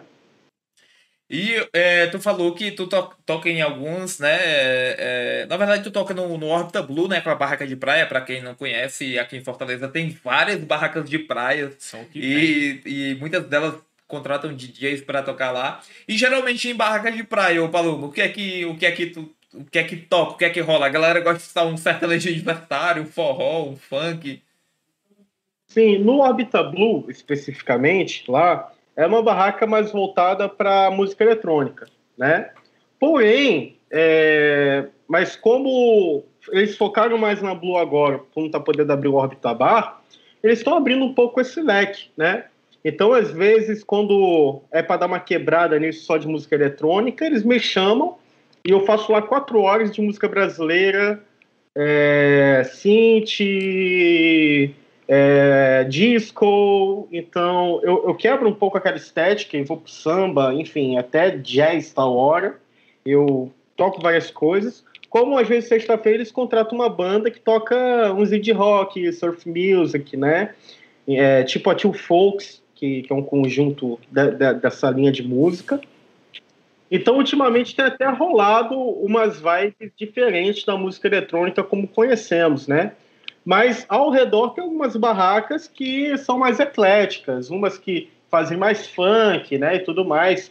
Porém, eu, eu, eu creio que a Orbita Blue ainda não foi para esse segmento, talvez de algo mais dançante, assim como funk e tudo mais, porque eles estão muito rígidos na questão do decreto, né? Então não, não, tem como fazer um som de funk com a galera sentada na mesa, comendo, é. né? Já tem outras barracas que, não vou citar nome para não ficar chato, mas que sim, não estão fazendo muitas coisas, só pagam as multas e foda-se, estão fazendo negócio assim mesmo com a galera dançando. Aqui eles fazem som, fazem funk, pop e tal, e o pessoal dançando na pista como se fosse um show, né? É, então acho que, que a música também tem que estar adaptada para o ambiente, né? Não tem como fazer uma festa com as pessoas dançando em pé, tocando música brasileira mais lenta, né? Tipo, é, sei lá, um samba jazz, não sei o quê. Como também não, não, não dá para fazer um esquema restaurante, galera na mesa e tal, tocando funk, que com certeza a galera vai ver, vai se animar, vai levantar, né? Então, é, mas cada tipo de, de som acaba se adaptando à proposta que aquele local está se propondo a fazer, né? Sim, sim. É, tem uma, tem uma, uma dúvida que surgiu minha, que era quando a gente já estava conversando mais atrás, e é em relação assim. Aqui em Fortaleza, a gente tem uma, um, um cenário bem grande assim de rádios de, de, de eletrônico, né? Chamadas rádios de música pop e tal, na verdade, que é a Rádio Cidade, na verdade, nem sei se ainda existe essas rádios. Tem, tinha a Rádio Cidade, a Jovem Pan, a Mix. Eu acho que a Mix não tem mais. Eu acho que nem existe mais no Brasil a Mix. É, e tu era um cara que, que consumia, consumia muito rádio, consome hoje em dia, ou não? Tu não, tipo assim, não vai por, por esse lado? Cara, é, depende. Tem, tem sim um público muito fiel à rádio, mas eu acho que hoje em dia, e se for falar da, da, da geração nova, né, da, da da garotada aí, sei lá, do, do, dos 15 aos 30 e poucos anos, eu acho que se a gente for falar de rádio, rola muito essa movimentação, mas não da rádio tradicional que, que, que rola no carro, né? Que são as emissoras e tal. Mas sim as web rádio. Eu acho que tá rolando muita coisa, tipo, igual o projeto de vocês de podcast, né? Que por mais que não seja ali uma rádio, mas entra num escopo de web é. rádio mais ou menos como é o caso da Veneno Live que eu fiz ontem. Aí a galera mais jovem acompanha, mas eles acompanham de uma maneira que é mais início, né? Então não é a galera que está acostumada a ouvir música do Spotify e nas festas e tal, e, e tá por fora dos, dos, dos rolês que acontece na cena do, do DJ ou da música, eles não estão acostumados a frequentar esse web rádio. É mais um nicho específico, seja dos clubbers que enfim, conhece o nome dos DJs, entende tudo de gênero musical, ou da galera do rap que, que acompanha o lifestyle do trap, do rap, do funk, que estão acompanhando essas web rádios, sobretudo na pandemia, né? Que por falta de uma festa, é, a web rádio é uma maneira de ouvir música, se divertir, ouvir um bom papo, né? Sim. É, eu lembro, eu, eu fiz essa pergunta porque assim, até um, até um tempo atrás a rádio ela ainda ditava tendências, né, musicais. Então assim, o que estava tocando na rádio era o que era o que tipo assim tava em alta na música. Hoje os, os parâmetros os parâmetros são muito de, de streaming, né? É o, é o que tá bombando no Spotify, é o que está é. em alta no YouTube, é, mas os parâmetros são esses. Mas até um tempo atrás os parâmetros eram o que estava tocando na rádio. Se está tocando na rádio, é bom. Se... nas novelas né, da, da. É, o que passava na novela, mas eu acho que a rádio era um parâmetro maior. Tanto que mais, é. É, tocava muita, muita música na, na, nessas rádios que eu, que eu citei, né? A Jovem Pan, a Mix, a Cidade, elas tinham essas. É, tocavam sempre mais ou menos a mesma programação de músicas. E eu lembro que é, isso também pro DJ meio que, que, que influenciava um pouco, porque o DJ ele acabava tocando o que tava na rádio, que tava sendo um sucesso na rádio, que vinha de outros países, né? É, e aí era o, a, a pergunta era em si nesse, nesse propósito. É, até porque hoje em dia eu nem escuto mais rádio. Eu é. parei de.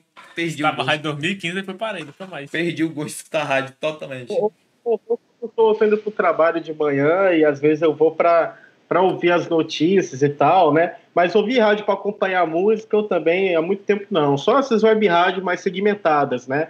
A Matula em BH, ou, ou o caso de vocês mesmo, assim, com podcast, a Ouvice no Maranhão, né? Então tem algumas aí que eu acompanho, mas rádio tradicional mesmo, eu acho que de música para galera nova, é, essa influência aí já tá meio morta, sabe?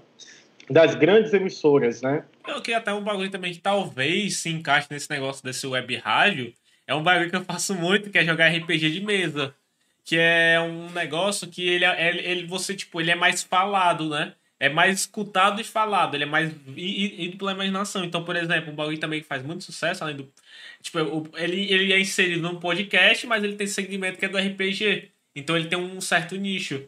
E ainda assim é interessante de você ouvir, porque do mesmo jeito que a pessoa que está escutando ela tem que imaginar o que está acontecendo, mesmo que. É, tipo, ela tem que imaginar o que está acontecendo, porque ela não tem imagem. É só escutar. Inclusive, um dos mais famosos é, por exemplo, o Jovem Nerd, que ele tem um dos podcasts mais famosos, se não o mais famoso do Brasil, né? E, Sim. tipo, ele, o que, que eles fazem lá quando eles jogam, eles têm tudo. Tipo, sei lá, eles têm um, eles têm um mini cenáriozinho lá pra eles verem, ele tem os dados, mas a gente que só tá escutando, a gente tem que imaginar tudo, do mesmo jeito que eles têm que imaginar além de ter tudo aquilo, sabe? Então, meio que eu sinto que também isso até pode ser inserido nesse negócio de web rádio. Tá ligado? Ah, lembra muito da questão de quando rolava jogo de futebol pelo rádio é. AM, né? Era o narrador e o cara tinha que imaginar como é que ali tava como tava no campo. É. É muito. Até novela, eu acho que já teve. Não sei se estou enganado, mas já teve novela, história Sim. assim, que atrás já transmitida na rádio. Era até conhecido né? como rádio novela. E quem não tinha é, televisão. Os cara, né? Nossa, era muito foda porque, tipo, os caras faziam. Aí, por exemplo, o cara tinha que fazer um barulho de cavalo, o cara pegava dois cocos e ficava batendo na mesa. Quando o cara queria fazer um raio, ele pegava uma chapa de alumínio e balançava. Efeito tá ligado? Os efeitos sonoros eram, tipo, sensacional. E tinha um cara que ele era próprio só pra fazer isso. tipo. Acho que é son sonoplastia. É, eu falei, tipo, a sonoplastia, né?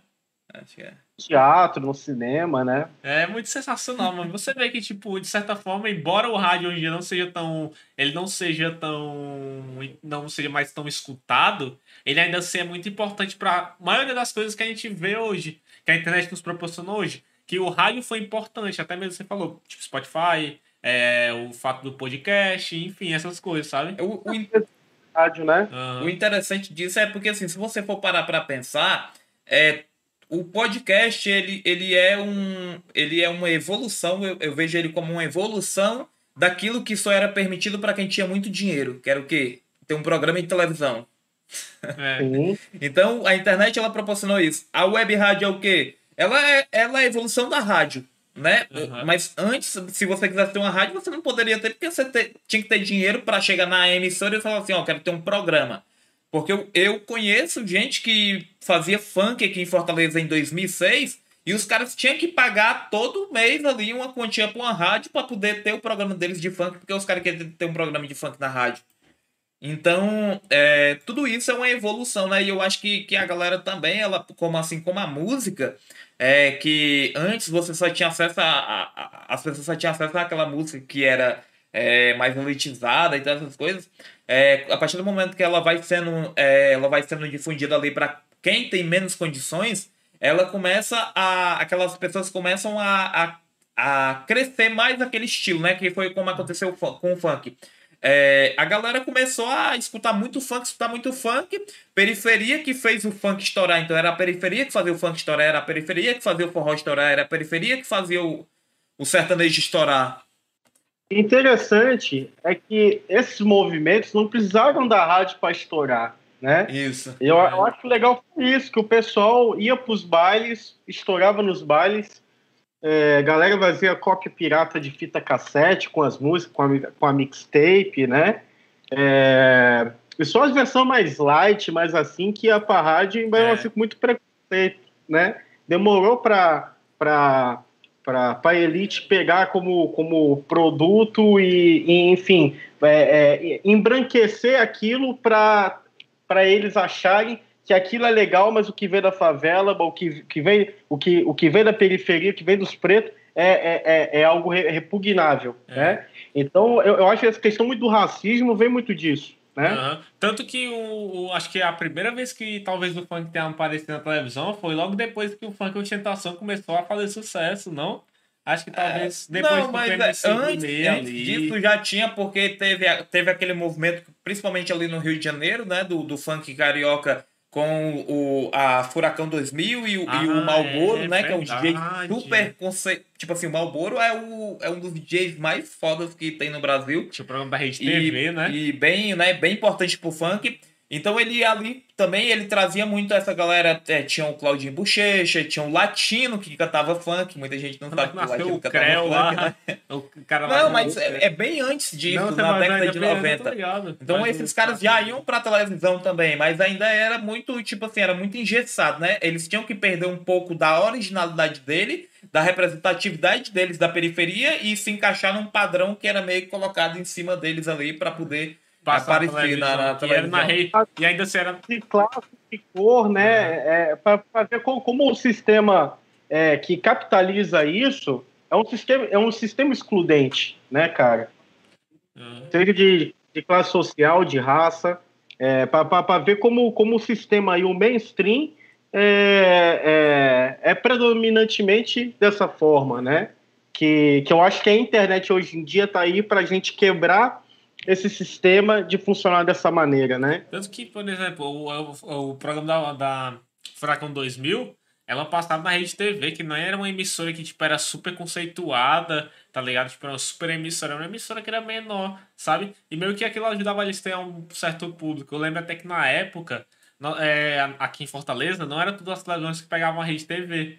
E a gente atrás aí teve que arrumar, tipo, teve que mexer na antena pra poder, tipo, ele doido, um- doido pra um- ver, teve que mexer a antena, botar um bombrilzinho na na antena pra poder a antena captar melhor, pra poder ver o, a rede TV, tá ligado? Assistir o programa da Furacão 2000. Era.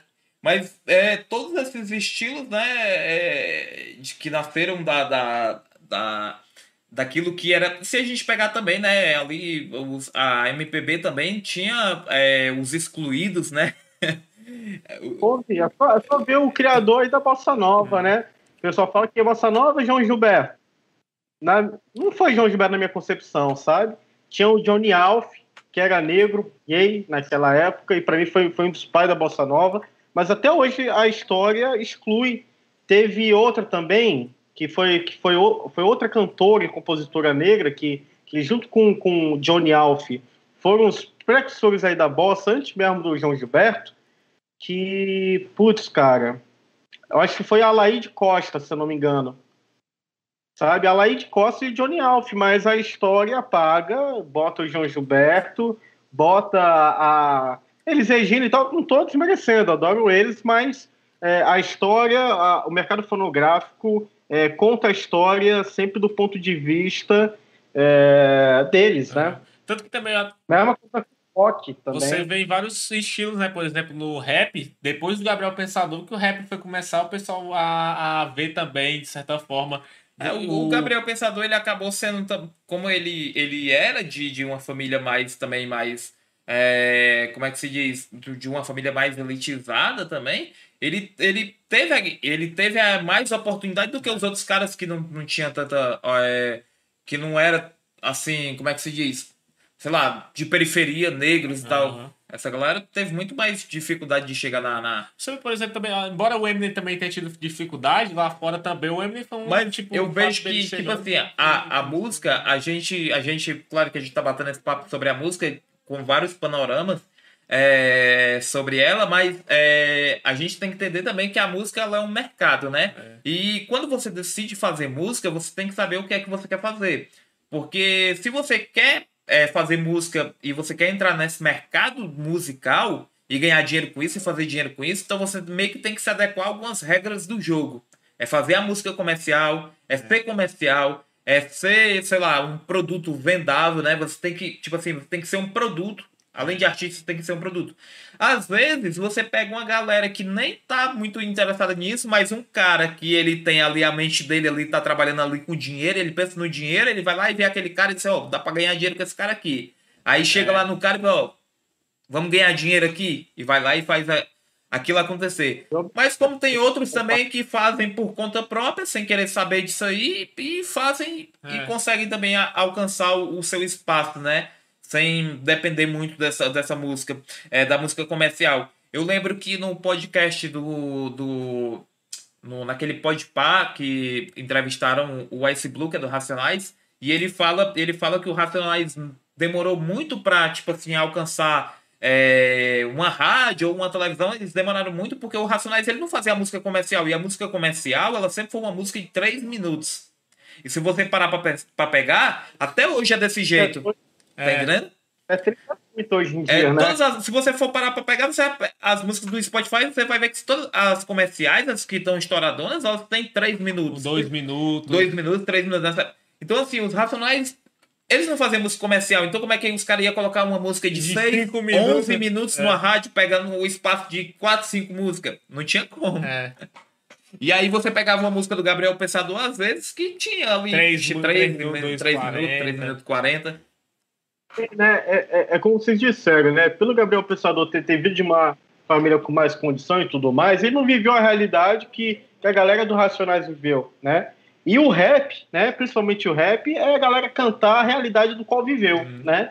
Então é muito mais fácil para a mídia é, transmitir aquele rapzinho Paz e Amor do Gabriel Pensador, que gosto dele, tô, mas eu não. mas, mas, mas, transmitir aquele rapzinho mais de boinha dele do que, do que pegar o Racional, que era um negócio que era mais tapa é. na cara, não tanto como outros, né? Mas, mas que mesmo assim era um soco na cara da sociedade que, enfim, a grande mídia é, ficava horrorizada ao ouvir a, aquele retrato da realidade, né? E um cara, é, e um cara também que ele meio que ficou nesse, nesse meio termo entre Racionais MCs e o, e o Gabriel Pensador foi o, o Marcelo D2, né? Ele é. conseguiu fazer os dois. Ele conseguiu ser um cara que. É, ele tava lá com essa galera também, ele conseguia ir pra uma televisão, ele conseguia ir pra uma rádio, mas ele também tava fazendo aquele. aquele falando de uma letra mais é, politizada, com uma algo mais dessa forma. Atacando alguma coisa, de certa forma, falando sobre. Ele sofreu pra caceta, né, cara? De, de, de, devido ao rolê da maconha, Isso. né? Era aí de ser preso e, e, tudo mais. Claro que não foram os primeiros, mas no Brasil, né, por, por levantar essa bandeira de fazer militância, eu acho que foram os primeiros rappers, sim, a, a, arcar com, com a consequência do sistema por estar tá batendo no peito e, e, e, tendo coragem ali de assumir, é. né? Nos Estados Unidos, se eu não me engano, quem, quem, quem foi os, é, é, assim, os precursores disso em 80 foi o. Porra, eu não sei pronunciar em inglês. O NWA. Ah, NWA. É, NWA. É, NWA, isso. O inglês é uma é. bosta. Mas, se eu não me engano, se eu não estiver errado aqui, eu acho que eles foram um dos primeiros também a, a, a, a, a ser preso e tudo no meio mais. do show, mano essa pauta como pautas sociais. É, porque né? tanto que uma das músicas mais famosas dele era Funk Police, né? Funk the Police. Que os caras falaram, tipo, eles iam fazer um show lá, os caras estavam super grandes. Eles iam fazer um show, a polícia pegou e falou: Ó, oh, vocês não cantam essa música, porque a gente vai estar tá lá. E os caras simplesmente. Esse cara cantar. É, o cara simplesmente, foda-se, eu vou cantar porque eu quero. E os caras começaram a cantar, puxaram o bonde e a galera cantou também. E eles tentaram tirar a galera do palco e. É que nem. É assim, eu tenho um, tenho um vídeo do, dos Racionais também que é bem foda, assim, que eles estão cantando no. Até é famoso no, no YouTube esse vídeo que não sei se chegou a ver, Paloma, que eles estão cantando na virada cultural de São Paulo. E eles fazem, uhum. os Racionais MC, eles fazem um show assim do caralho, tá lotada a praça, lotada de gente, e a polícia tá lá e a polícia não pode fazer nada, porque é virada cultural. Os caras estão cantando na, no, no, no, evento do governo, tá ligado? Os caras foram pagos pra isso. E os caras cantam lá as músicas deles mesmo. Tá ligado? Nego drama. É. As porra. Já tinha pelo Haddad, não? Como? Isso aí? Deve ter sido na época do, do Haddad, como. Eu, como... Acho, que, eu acho que foi, foi. Tá. Outra coisa, que tu, tu, tu pega aí em outros, né? Se fosse do, do, do almofadinha aí do, do rock, seria outra é, coisa, né? Coisa. Cara, ia dar mas os caras, tipo assim, mas é, é, eu, tava, eu tava trocando uma ideia dessa com. Não sei com quem era que eu tava falando, que. Ah, é, tava trocando ideia com, com o cara que corta meu cabelo, meu barbeiro, e ele é um cara que gosta de rap pra caramba, e a gente tava falando sobre é, esse lance dos, dos racionais. É, eles, eles foram importantes para dar acesso a outros artistas do rap mesmo em São Paulo, talvez até em, em, eventos culturais mesmo, assim, mas os caras talvez eles não chegavam a, a tipo, dizer assim, tipo, ser mostrado que era eles que estavam dando a oportunidade, tá entendendo? Porque é, numa época que era muito mais. É, é, que eles estavam ali criticando o sistema, eles, tá, eles eram os caras importantes na cena, na cena do rap no Brasil inteiro.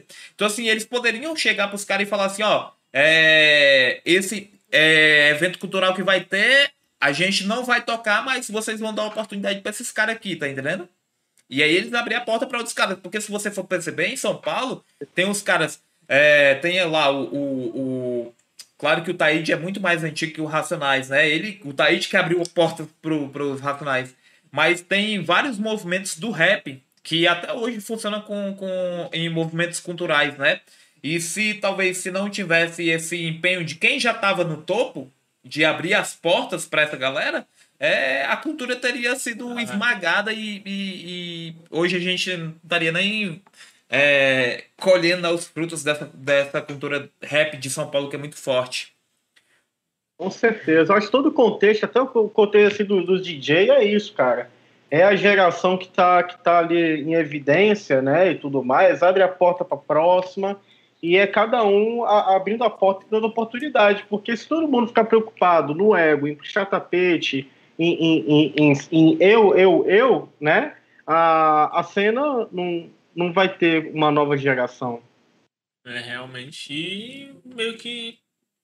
É como, é como até. Tipo, você falou uma coisa foi levando a outra. Por exemplo, até esse negócio de a gente falou lá no começo do cara samplear uma música, tá ligado? Já é de certa forma, só o fato do cara ter deixado isso já é uma ajuda, tá ligado? Algo diferente que o cara vai meio que pode até ajudar ele isso no futuro e ainda assim, tipo, é um ajudando o outro, sabe? E nisso, um ajudando o outro, acaba que os dois sempre vão ganhar, sabe? De certa forma.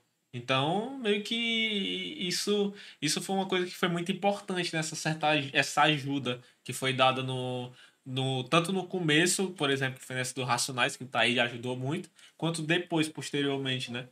É, tem, um, tem um documentário que saiu aí, ô Paloma, não sei se chegou a ver, que é dos gêmeos.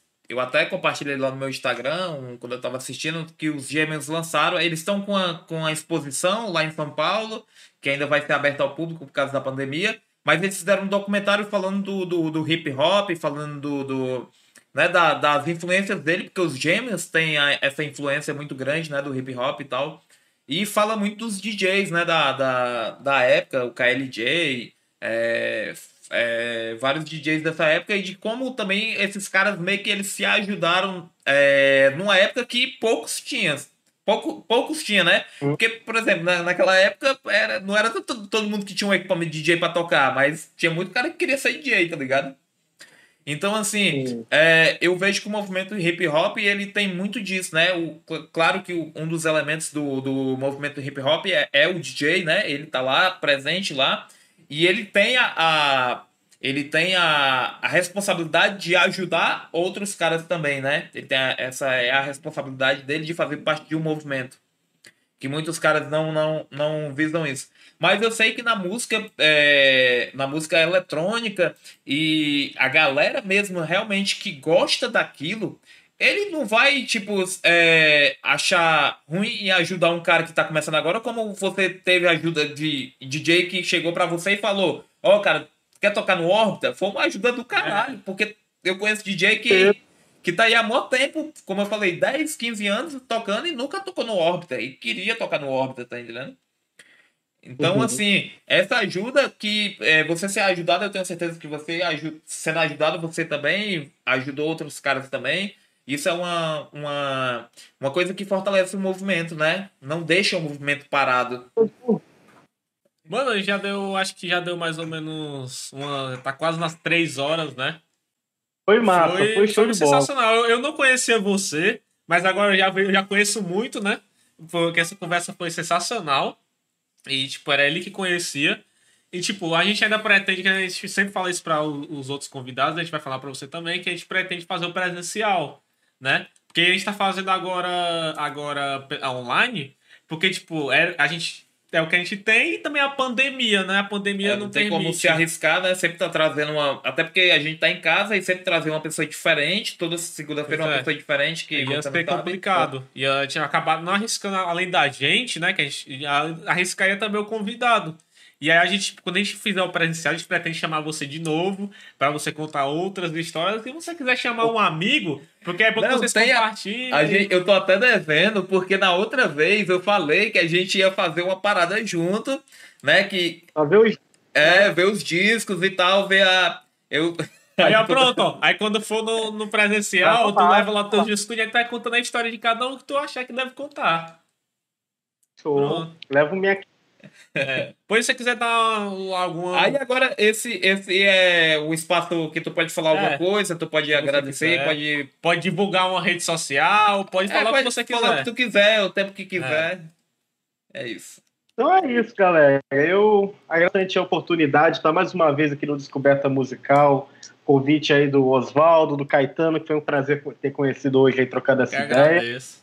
Mais uma vez, foi, foi muito legal, super descontraído ter falado aqui de várias coisas, vários contextos e ideias. Então é isso. Muita gratidão aí pelo papo hoje. Espero que esse, logo menos, quando o bagulho estiver mais tranquilo, rolar esse presencial aí para eu levar um disco e, e, e- e a gente falar mais de música aí uma maneira mais prática, né? Aham. É, para quem tiver é, ainda online curtindo, agradecer muito por ter acompanhado até agora. Quem ainda não, não me conhece, sou o DJ Paluma, lá no Instagram, arroba DJ Paluma no, no, no Instagram. E quase toda semana faço live tocando gratuitamente no Twitch, no Instagram. Então, se quiser seguir para dar uma sacada aí nas lives que, que rola vez ou outra, se- seja todo mundo bem-vindo. Então, galera, é isso. É, esse foi o terce- terceiro episódio do nosso podcast. É, lembrando que amanhã, amanhã ou quarta-feira, ele já vai estar disponível o áudio na íntegra lá no Spotify, no Deezer, no Google Podcast e também no nosso site, descobertamusical.com.br. É, eu agradeço o Paloma aí por essas três horas de, de, de, Podcast, de é, podcast. foi Até agora, né? bastante Foi o saliva maior. gasta, bastante saliva gasta aqui, viu? Foi. E a gente foi bastante construtivo, a gente falou de Claro. muito, falamos realmente um papo sobre música, assim, sobre várias coisas da música aí. E é isso, galera. Agradecendo a todo mundo. E você que está escutando aí nas plataformas de streaming, abraço. É isso, valeu, até a próxima. Tchau, tchau. Valeu, galera. Até a próxima.